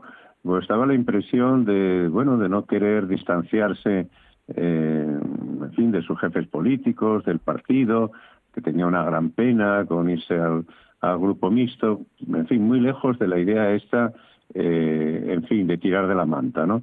Pero bueno, lógicamente, eh, claro, cuando se te aprieta, pues um, puedes empezar a ir soltando lastre, ¿no? Esto que dice Ramón, bueno, pues el, el tema en Baleares, y bueno, puede haber otras, otras también identificaciones de responsabilidad. Yo creo, ya digo, que aunque ya hemos visto mucho y a gran velocidad, eh, bueno, pues este es un, un, episodio que va a dar eh, que va a dar que hablar bastante tiempo, ¿no? Eh, espero, porque claro, esto, y no es eh, por, por, pura afinidad política, eh, sino por un sentido de Estado, la verdad es que, que, claro, ojalá mm, en fin, estas cosas no se multipliquen, porque además haberse aprovechado de una situación de necesidad, de una situación de catástrofe, de pandemia, pues la verdad es que a uno le pone los pelos de punta, gente que se enriquece con las desgracias, ¿no? Pero también esto es frecuente, ¿eh? justamente sobre este tema de los enriquecimientos con, con las catástrofes o los enriquecimientos de aquellos que van supuestamente de pioneros de causas nobles, pero luego su bolsillo no es tan noble, ¿no? Pues eh, ya digo, he escrito para, para el domingo una cosa sobre esto, ¿no? Y la verdad es que eh, en este caso es algo absolutamente indecente. No sé el lucro económico que ha habido en todo esto, porque lo que sabemos todavía, pues yo creo que es la, la punta del iceberg, pero, pero bueno, mm, yo creo que va a tener mucho recorrido y, en fin, mm, a los únicos que debo felicitar, aunque también con pena, es a, los periodistas que siguen esta información, porque indudablemente van a tener carnaza eh, como, como para unos cuantos meses o años. ¿no? Sí. Sí, de hecho, bueno, se está dosificando, está claro. Eh, los, mm, la información que, que, va llegando y que van eh, alcanzando ¿no? los, los compañeros de, de, los medios nacionales fundamentalmente se, se está dosificando y, y, y va, va, a dar para muchos días como mínimo todavía. Eh, claro, he dicho caso Coldo, Azucena, caso Ábalos o, caso Aldama, ¿no? Víctor de Aldama, que es el empresario clave en todo esto y que hoy hemos sabido que afirmaba que actuaba en nombre del gobierno español. lo, lo ponen los documentos, al menos, que intervinieron los investigadores. Sí, son esquemas de funcionamiento bastante habituales, por desgracia, ¿no? La utilización del despacho del ministro cuando él no estaba para hacer negocios y demás, pues todo eso, pues en la oscuridad, ¿no? Así que así trabajan y, lo cierto es que no solamente salen cosas nuevas cada día, sino que a lo largo del día, a lo largo de las horas, eh, vamos sabiendo cada vez más, se va sabiendo cada vez más y, las cosas se van complicando y ya supongo que la, el decir yo no sabía nada y estoy sorprendidísimo y demás, pues cada vez va a ser más difícil porque hoy, ya se supo que tenían conocimiento de la investigación desde el mes de noviembre, con lo cual muchas de las conversaciones y de las actuaciones que hayan hecho habrían, habrán estado, digamos, un poco eh, determinadas por ese conocimiento de lo que tenían sobre la, investigación que estaba en marcha. Entonces, eh, hay mucho todavía que sacar, mucha documentación y se irá completando.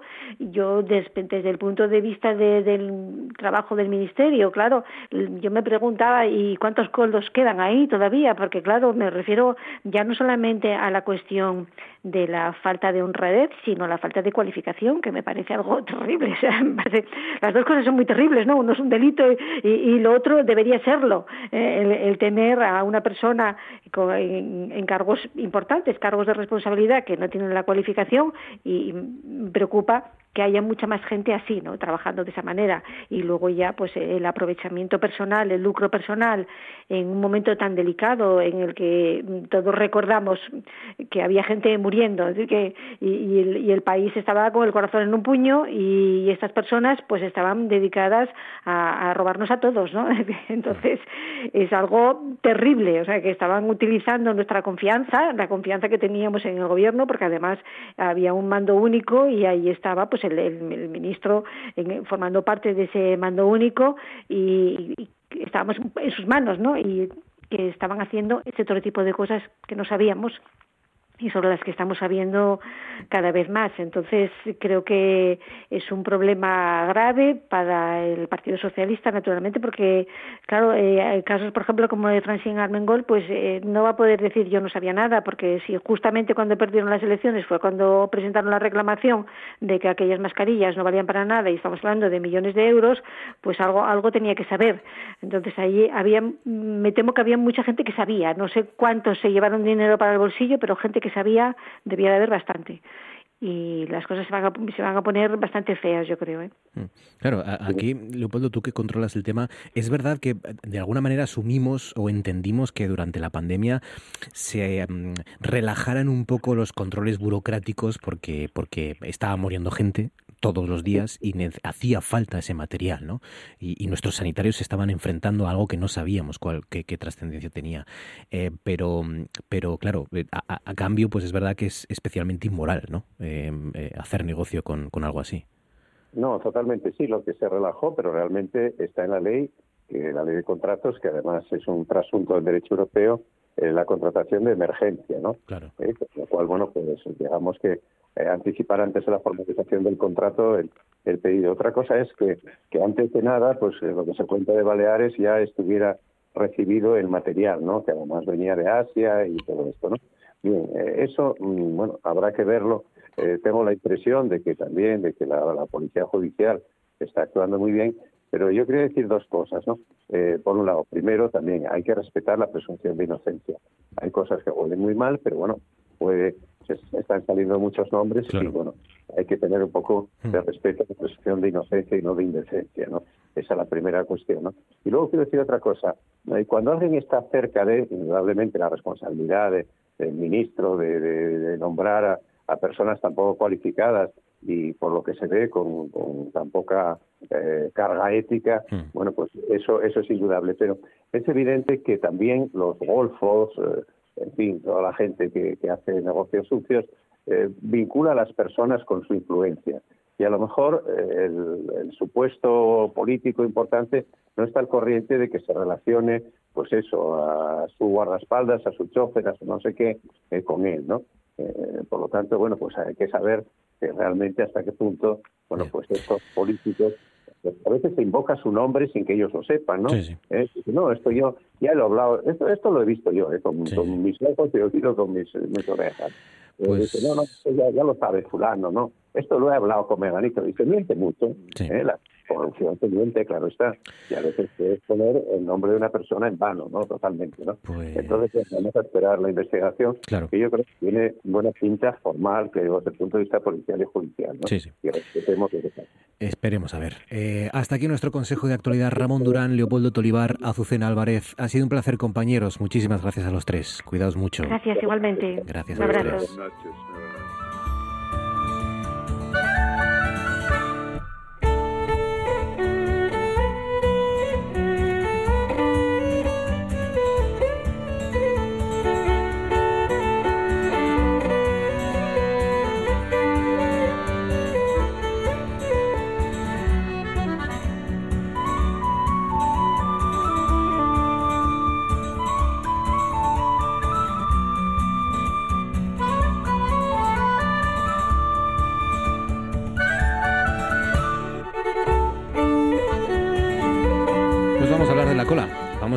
cola y de cómo perdimos la cola. De cómo perdimos la cola los homínidos, no los seres humanos como he leído por ahí en algún sitio esta, esta semana, porque los humanos no perdimos la cola porque el cambio genético se produjo, se produjo hace 25 millones de años, ¿no? Con lo cual, pues no, ni, ni colas ni seres humanos había. O sea que los homínidos es una de las noticias científicas de, de esta semana, ¿no? Ese equipo de investigadores que acaba de anunciar el descubrimiento del gen, gen, gen saltarín, lo habrán también escuchado y leído, que hizo que la familia de los homínidos, de la que sí compartimos eh, con chimpancés, gorilas y otros simios, eh, perdieran la cola, ¿no? Hace 25 millones de años y que, como evidentemente saben, eh, perdura hasta hoy, ¿no? Esto era algo que se sospechaba ya, lo de que si teníamos cola o no, pero que ahora lo que hacen además es eh, pues confirmarlo, que efectivamente teníamos cola y que la razón además, que es lo más eh, interesante también, por la que lo perdimos. José Luis Remis, buenas noches. ¿Qué tal? Buenas noches, Marcos. ¿Cómo estamos? Temazo el que nos traes hoy, ¿eh?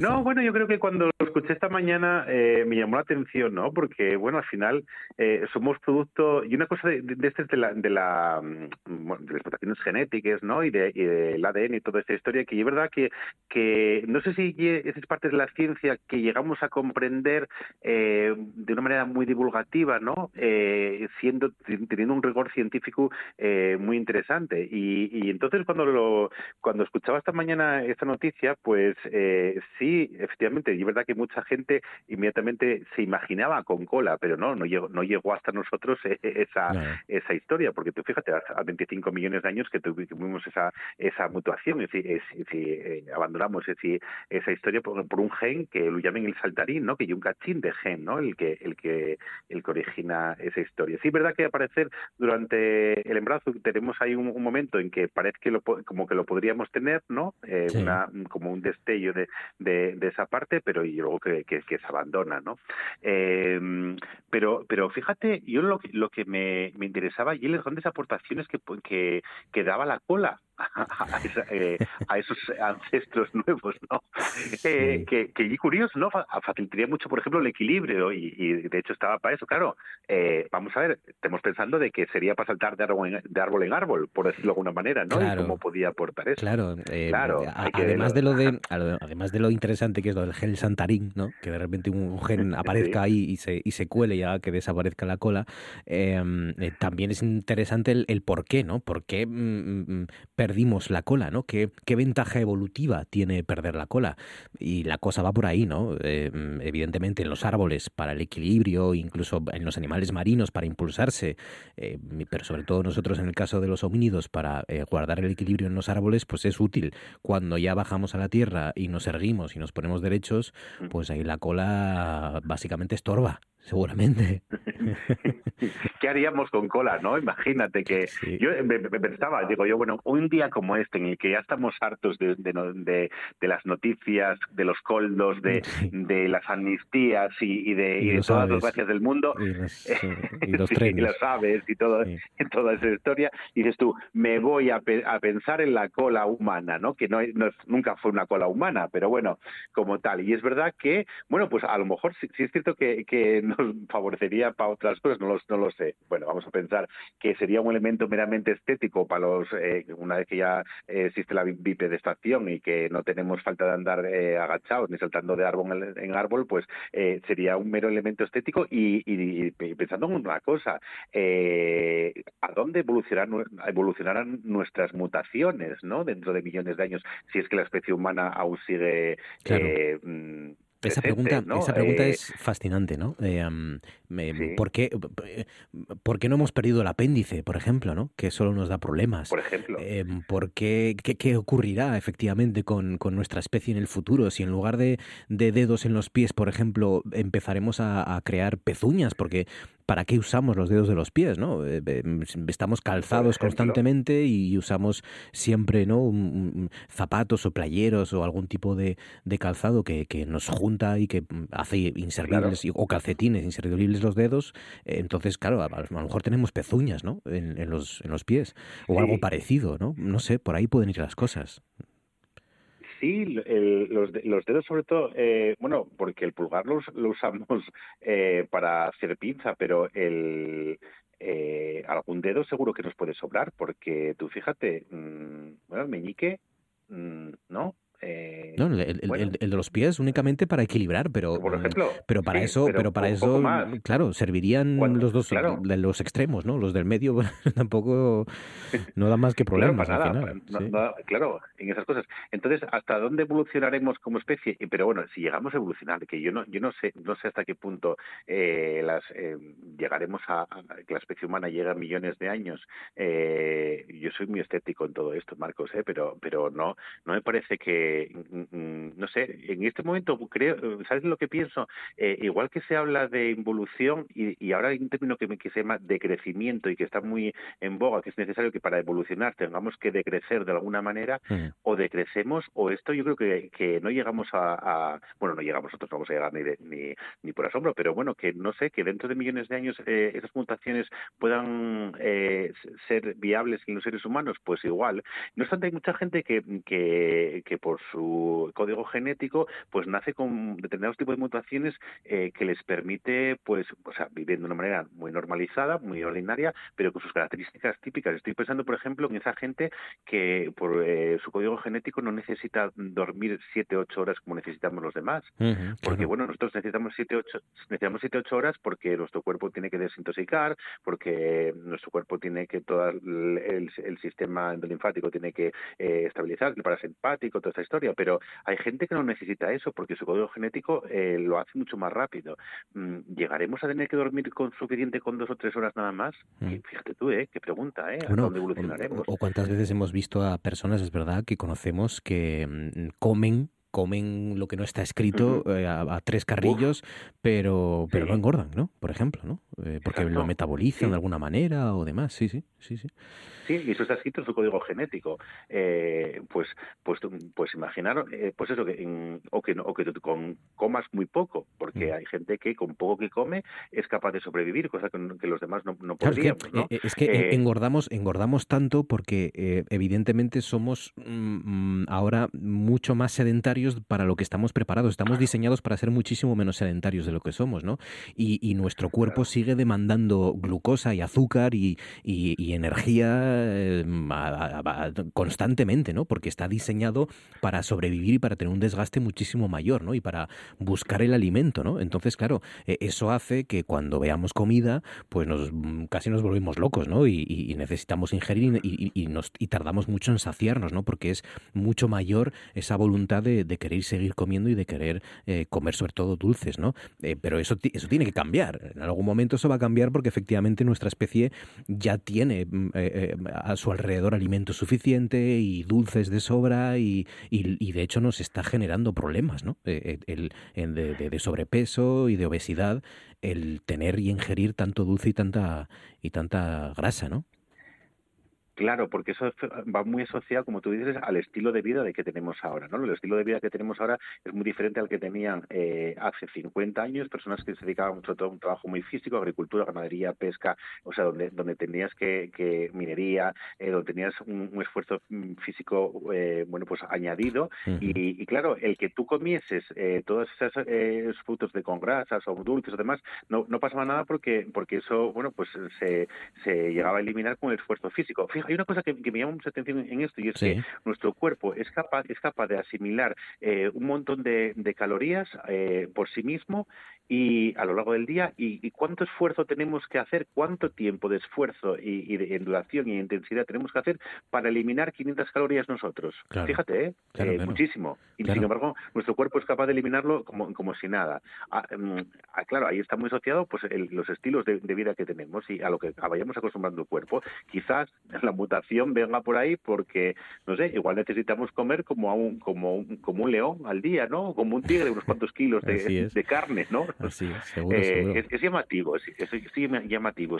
estamos, estamos cambiando, evolucionando, pero yo creo que, que estamos involucionando hacia, bueno, pues a estados, eh, mm, no sé, un poco rudimentarios, me parece a mí, no lo sé, eh, igual me equivoco. Los genes, genes individuales que pueden tener un enorme impacto en la vida de las personas, como estamos comentando, y luego genes que, que generan importantes cambios en especies enteras, ¿no? Y en familias de especies enteras, como el caso de los oh. homínidos que perdieron su, su cola. Eh, habrá genes que no perderemos nunca, ¿no? El, el gen folichero, el gen... El gen Hombre, ese, por ejemplo, ¿no? Eh, o sea, esos, esos, dos genes son, interesantísimos, ¿no? Porque eh, yo creo que eh, al final tiene que haber algo que te digas, porque lo de, lo de por ejemplo, tú, mm, yo creo que eso eso va, eso y es intrínseco y que va en el código del ADN, porque a ti, a mí, al que nos prestamos, voy a decir a, mí, que me prestaba salir toda la vida un montón, ahora sigue prestándome, aunque sepa que mis condiciones ambientales y físicas no me lo permitan, ¿no? Pero el código está ahí. si me lo pones en bandeja yo pico, ¿no? Porque eso, eso está escrito ahí. Pero bueno, son cosas que pasan. De todas maneras, hoy por la mañana yo creo que alguien pensó en poner un lacín a la cola o poner un guante o algo cuando esté frío. Alguien se visualizó con cola hoy por te la digo mañana. Una cosa, te digo una cosa, yo a Dumas le corté una de las dos colas y, y, está muchísimo mejor, de verdad. Eh, le, dejé la cola que no le da problemas, que es la larga, y la otra, bueno, no la cola exactamente, sino los alerones de la cola, pero, pero muchos problemas le quité al prove. Eh, Remis, primer paso para la votación. Eso, sí. Muy bien. Cuídate mucho, amigo. Un abrazo fuerte. Gracias. Igualmente. Hasta la semana que viene, compañero. Venga, hasta luego.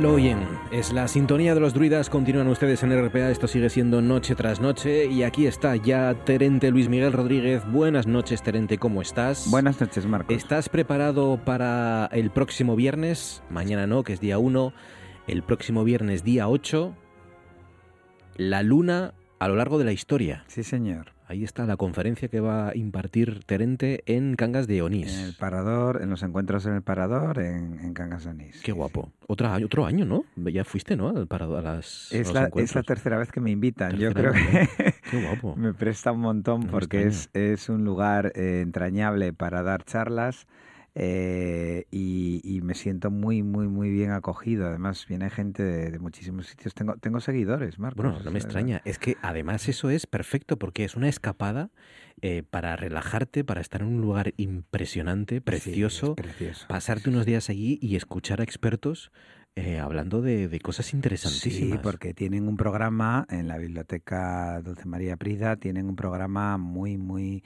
muy bien hecho, con la, además con la Universidad de Oviedo, eh, con una programación que, que con meses por delante, porque esto yo ya lo tenía palabrado desde el otoño. O sea, estos Funciona muy bien, muy bien. ¿Qué hay que hacer? ¿Hay entradas o algo así? ¿O no, no, no.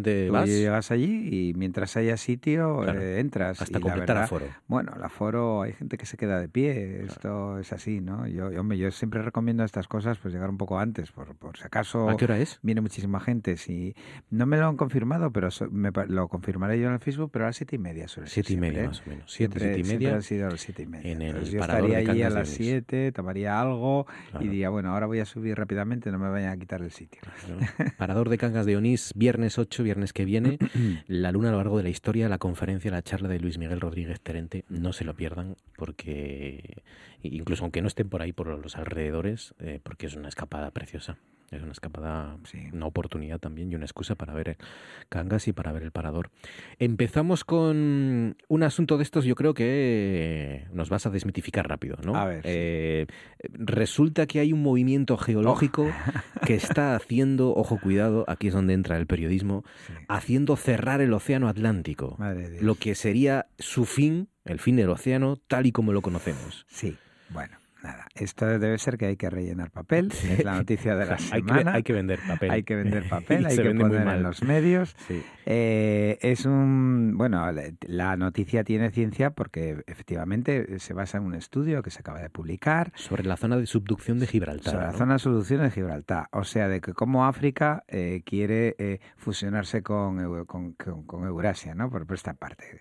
Ya ocurrió, acuérdate que ya lo comentamos aquí, hace 6 millones de años que, que también se cerró por el estrecho de Gibraltar y el, el mar Mediterráneo, pues pues casi se seca, no se secó, pero casi se seca porque es de todo sabido que lo que aportan los ríos mm, es inferior a lo que se evapora. Por tanto, eh, si tú cierras el grifo del Océano Atlántico, que es por donde entra el agua por el estrecho de Gibraltar, pues entonces el mar eh, Mediterráneo comenzará a secarse y demás. Pero bueno, esto nos lo contaste una vez, eso os lo conté muy detalladamente. Se, llamó la crisis el mesiniense. Sí, sí, esto, es fascinante. Esto es fascinante.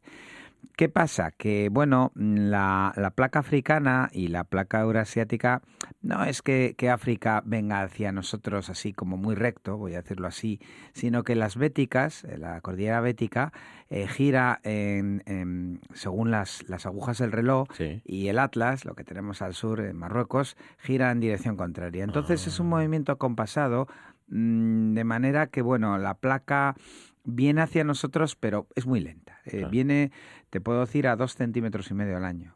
O sea, no es, no es prácticamente nada. Pero ahora mismo que tenemos acceso a un montón de, de sistemas informáticos que nos permiten, con todos nuestros datos, eh, predecir modelos de predicción, ¿no?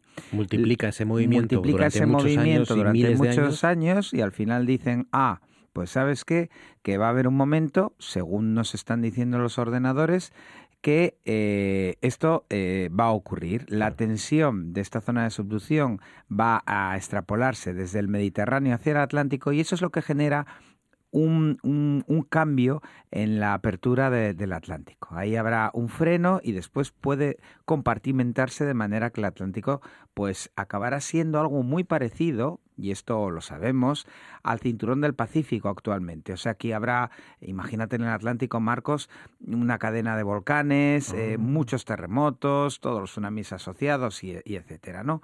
Bueno, ahora viene eh, la guasa, como digo yo, ¿no? Sí.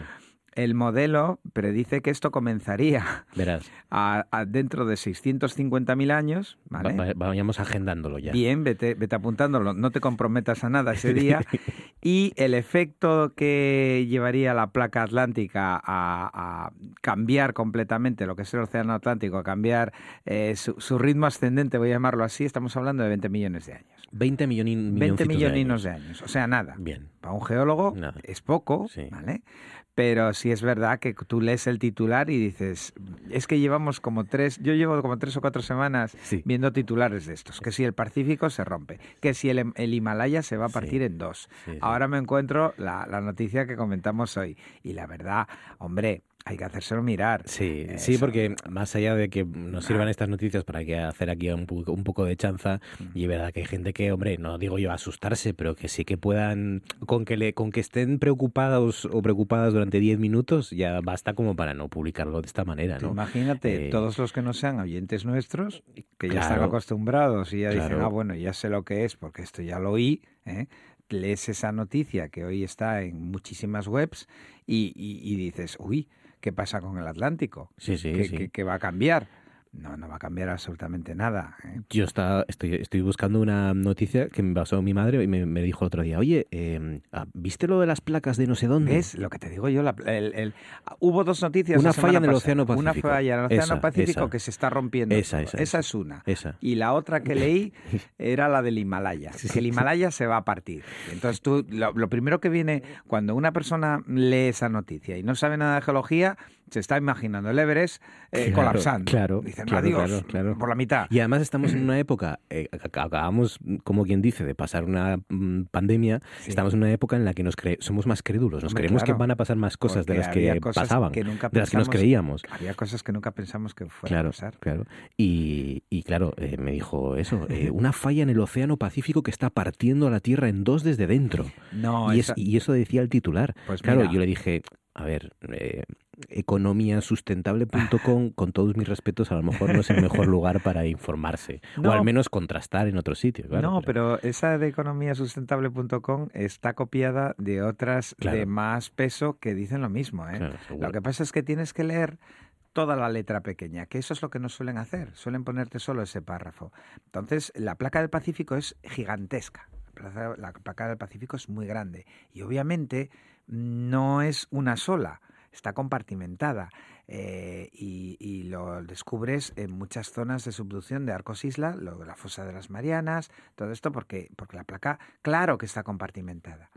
Y hay movimientos que, que pasan a nosotros ahora, eh, sobre todo, fíjate Marcos, por modelos digitales, está funcionando muy bien. ¿eh? Mm. Esto para predecir eh, zonas donde se acumula la tensión. Siempre he dicho que no podemos predecir un terremoto, pero sí sabemos dónde va a ocurrir. Claro.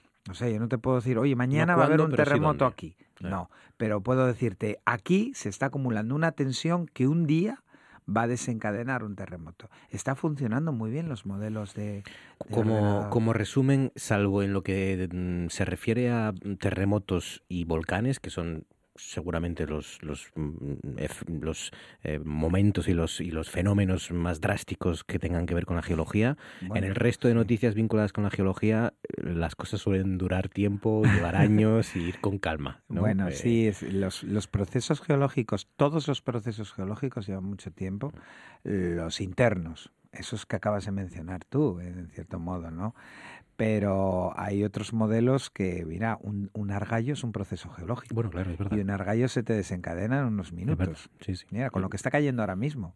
Ahora sí. mismo eh, el agua está percolando en el terreno y hay zonas que son muy inestables, porque nosotros, el ser humano, a veces eh, las hacemos inestables. ¿Te das cuenta la- pocos argallos hemos tenido este año? bueno, no los llames. Claro, no, hay- no ha llovido apenas. No los llames, claro. Claro. Es que es el agua, es Claro. el agua la que te pone en movimiento las partículas que están eh, eh, mm, cohesionadas entre sí, pero no soldadas, voy a decírtelo así. O sea, el agua tiene que penetrar en el terreno y eh, hace que a veces pierda su capacidad portante y se ponga en movimiento.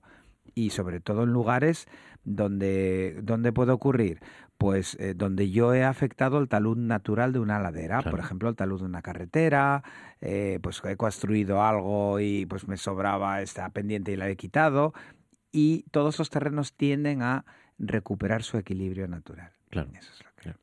Pues nada, eh, no se preocupen por el Océano Atlántico, que va a seguir ahí varios años, lo vamos a seguir viendo, eh, ni en las placas estas de tampoco, no, hay de qué preocuparse. Este tema sí que tiene chicha porque eh, habla de falsificaciones, ¿no? vinculadas con la geología o con, o con los fósiles. se supone que había un fósil, el reptil fósil más antiguo de los Alpes, pero después de investigar y de mirarlo bien, ha resultado que, que no, que es una falsificación histórica. Y esto está más a la orden del día de lo que pensamos, ¿no? ¿Cuántas cosas habrá en los museos hoy que dentro de unos años se descubrirán como, como falsificaciones. A ver, tengo ganas de contarte un montón de cosas de esto porque, porque es que incluso a nosotros algo nos ha pasado. ¿vale? Ya te lo contaré ahora al final. Pero bueno, centrándonos primero en la noticia, el bichín, ¿eh? que se descubrió en 1931, que era una especie de reptil, un, lagartillo de 280 millones de años, evidentemente cuando tú lo encuentras eh, y lo depositas en un museo, en un museo lo que tratas es de conservarlo. Claro. Eh, hasta ahí bien. Eso es lo que hacemos todos los museos. Además, le pusieron un nombre, el Tridentinosaurus anticus, el Tridentinosaurus. O sea, tiene un nombre muy bonito.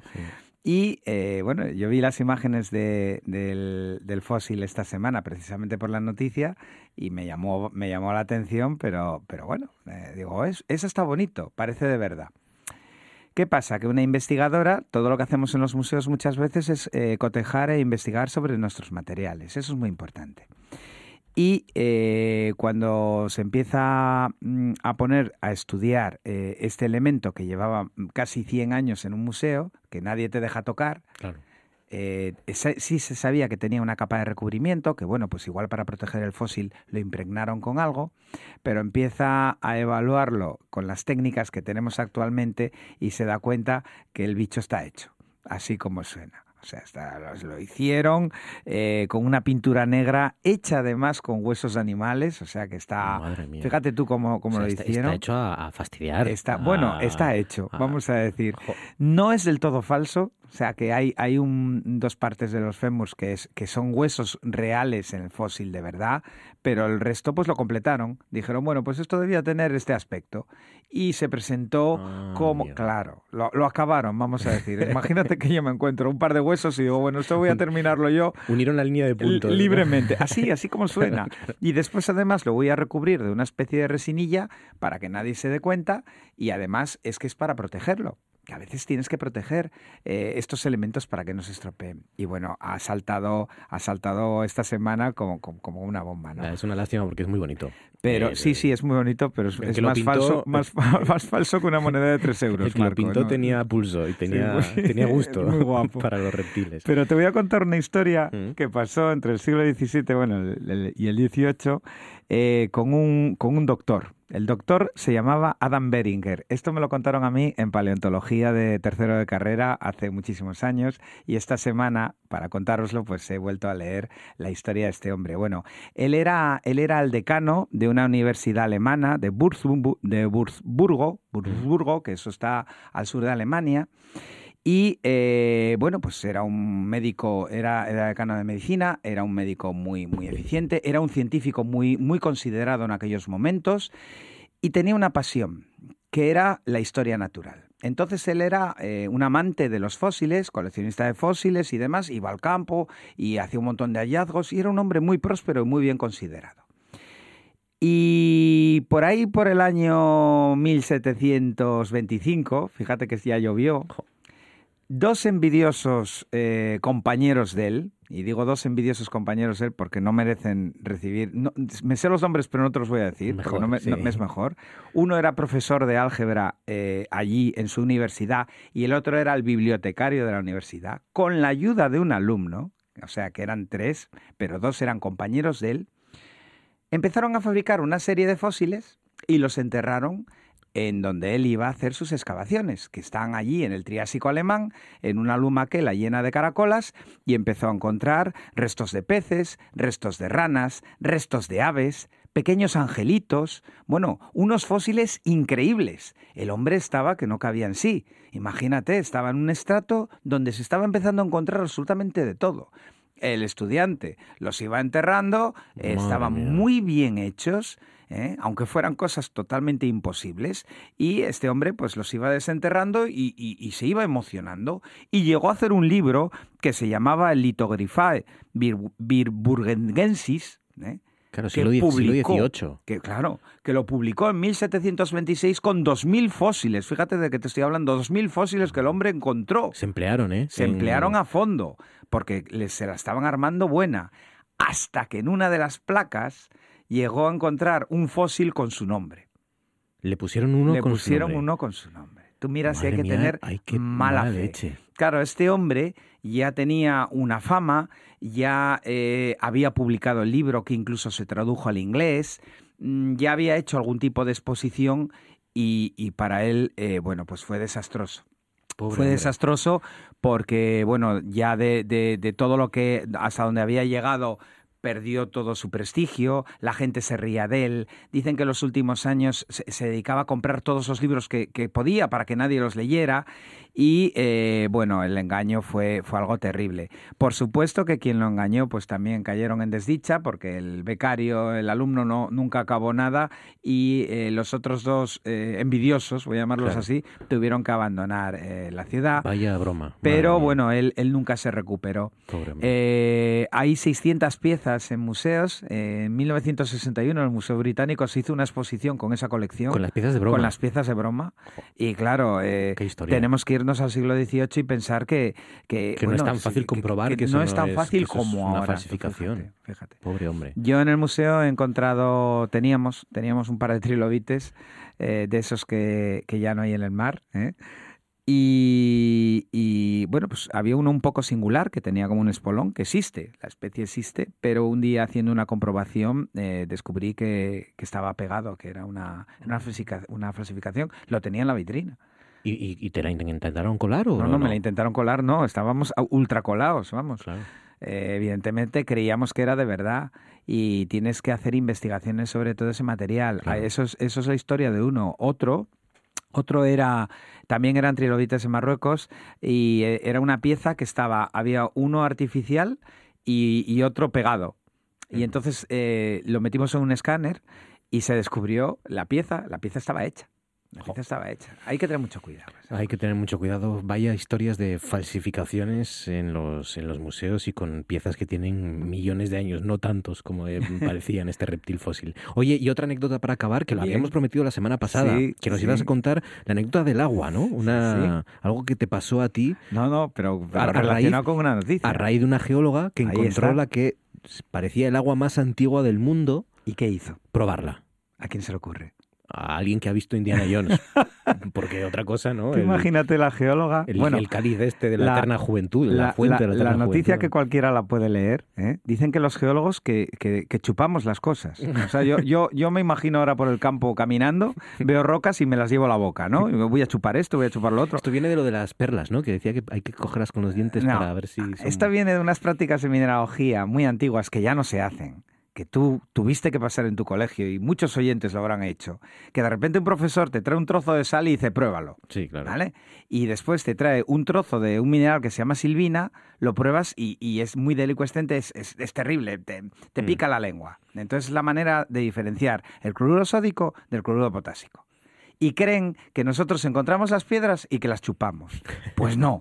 Yo quiero desmentir a los oyentes que eso es mentira. Y además que si ven una piedra en el campo, que, que no la chupen. Que, o sea, Claro. que, que nadie, que nadie haga eso, porque hay Primero, de pues una guarrada, porque no sabemos qué ha absoluta, pasado sobre absoluta. esa Y en los colegios también hay muchos alumnos que llegan ahí al museo y dicen, no, sí, sí, esto lo probamos en el laboratorio. Y miro para el profesor y digo, ¿pero qué estás haciendo? Claro. O sea, ¿qué, qué- qué están comiéndose las piedras o qué?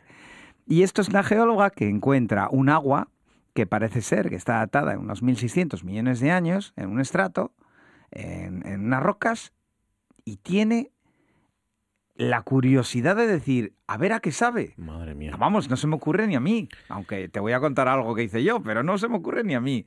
1.600 millones de años. ¿A qué sabía el agua? Pues era como una salmuera eh, súper salada y asquerosa. Vamos, o sea, eso tenía que ser algo terrible, terrible, con terrible. cagalera durante un mes. No lo menos. sé, pero bueno, tenía, tenía símbolos de, tenía algo de actividad orgánica, se han encontrado algunas moléculas, esto estaba en una excavación, lo que quieren decir que existen algunos eh, mm, organismos que pueden sobrevivir durante mucho tiempo en condiciones de antivida. Pero yo, ahora que nadie nos oye, un día pues hice algo también que esto ya es para rematarla, ¿no? Estaba en los Alpes haciendo un, un sendero geológico un día de agosto, hacía un calor infernal.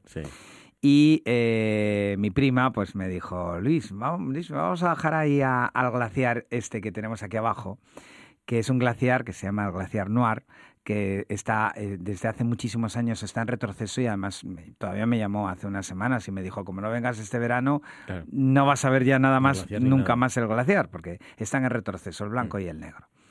Bueno, llegamos hasta allí y yo como geólogo tenía que tocar, tenía que tocar el, el glaciar, porque digo, "Oh, no me voy a quedar aquí. Se estaba deshaciendo, Sí. justamente en la, en la parte en que se deshacía, y, y- y yo quería tocar. Y en esto, eh, llegó mi- el- el- la pareja de mi prima, sacó un frasquito donde tenía un, un, un brevajillo que se bebe por ahí por Marsella que se llama el pastis.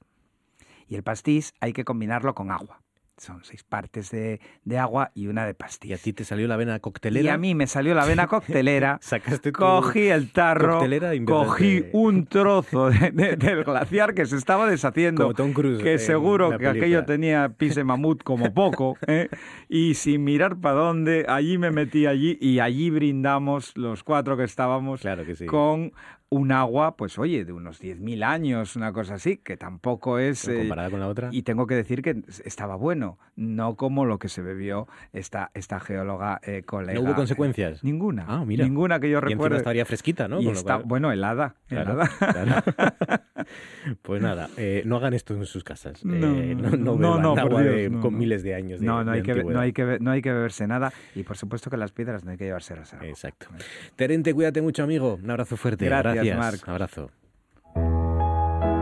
Esto es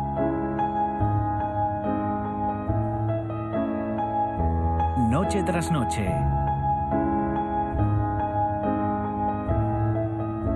Con Marcos Vega.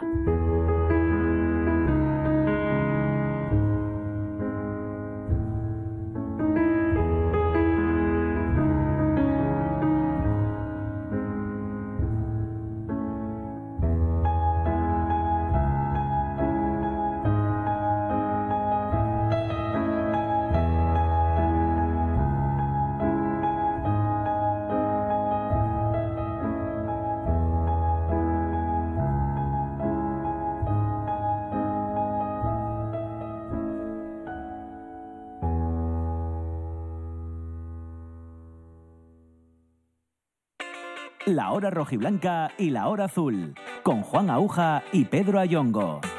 Contaremos ya las previas del fin de semana del partido de mañana del Sporting en el Molinón y el del Oviedo del sábado en el campo del Levante. Mucha historia azul con José Ángel Mangas. Tertulia Sportinguista con José Ramón Tuero, el ex concejal de deportes, y Jorge Urlet. Y escucharemos a Miguel Ángel Ramírez haciendo la previa en la que ha dejado fuera todavía por precaución a Víctor Campuzano. Desde las 11 de la noche, la hora rojiblanca y la hora azul en RPA. thank you.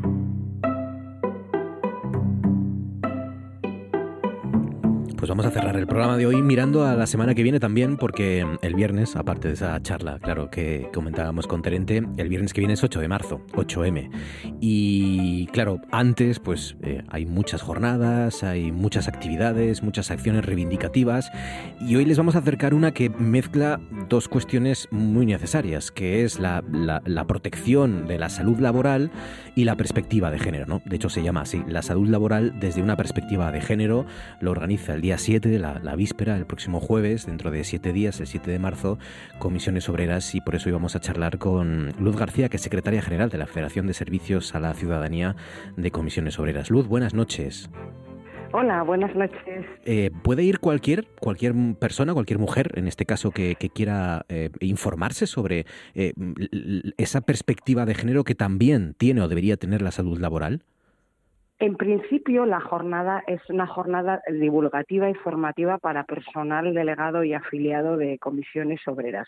Pero bueno, si va alguien de la calle y hay sitio, se le va a admitir. Es en el Centro Social de la, idea es divulgar. ¿Eh? Es en el Centro Social de la Hería, ¿no? En Oviedo. Centro Social de la Hería, sí, correcto. Sí, sí, en los bajos del Cartier. ¿De, qué se va a hablar? De, bueno, pues eh, eh, precisamente la idea que tenemos es utilizar el feminismo sindical para proteger la vida de las mujeres. Entonces, se va a hablar de los riesgos laborales que afectan más a las mujeres o que tienen ese otro carácter distinto y que afectan de diferente manera por ser mujer eh, respecto a ser hombre. Entonces, primero tenemos eh, una persona técnica en prevención de riesgos laborales que nos va a contar un poco cuáles son esos riesgos específicos de las mujeres y luego tenemos a una subinspectora de trabajo y seguridad social que nos va a contar qué normativa tendría que cambiarse para poder adaptarla a darle esa perspectiva de género. Y después, tras una pausa café, pues vamos a contar con las experiencias de tres mujeres de diferentes colectivos, eh, una, una de ellas por ser colectivo muy feminizado, otra por ser colectivo muy masculinizado y otra por ser eh, una mujer que representa a las fuerzas de orden público.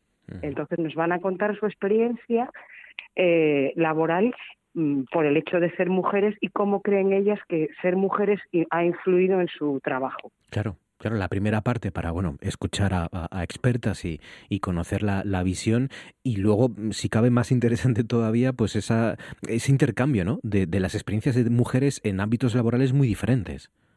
Claro, sí, sí, la idea es esa, ¿no? Es decir, ámbitos muy feminizados como una, una trabajadora de lera, eh, ámbito muy masculinizado como una conductora de autobús y sus características específicas respecto a salud laboral y luego una, una mujer policía.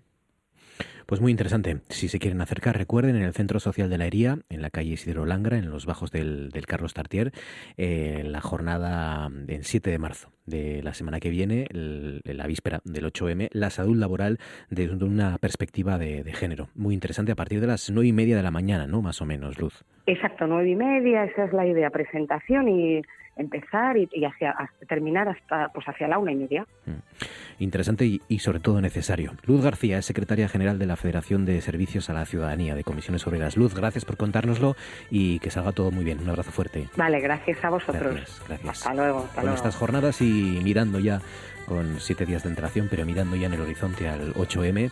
Cerramos esto que ha sido noche tras noche. Recuerden que la radio continúa, esta que llega nuestra, ahora llegan los compañeros de la hora rojiblanca y la hora azul, y que nosotros volvemos el lunes. Mañana les acercamos el partido del Sporting y el lunes ya estamos aquí, juntos, en noche tras noche, para cerrar la jornada. Gracias por su confianza, disfruten y hasta entonces.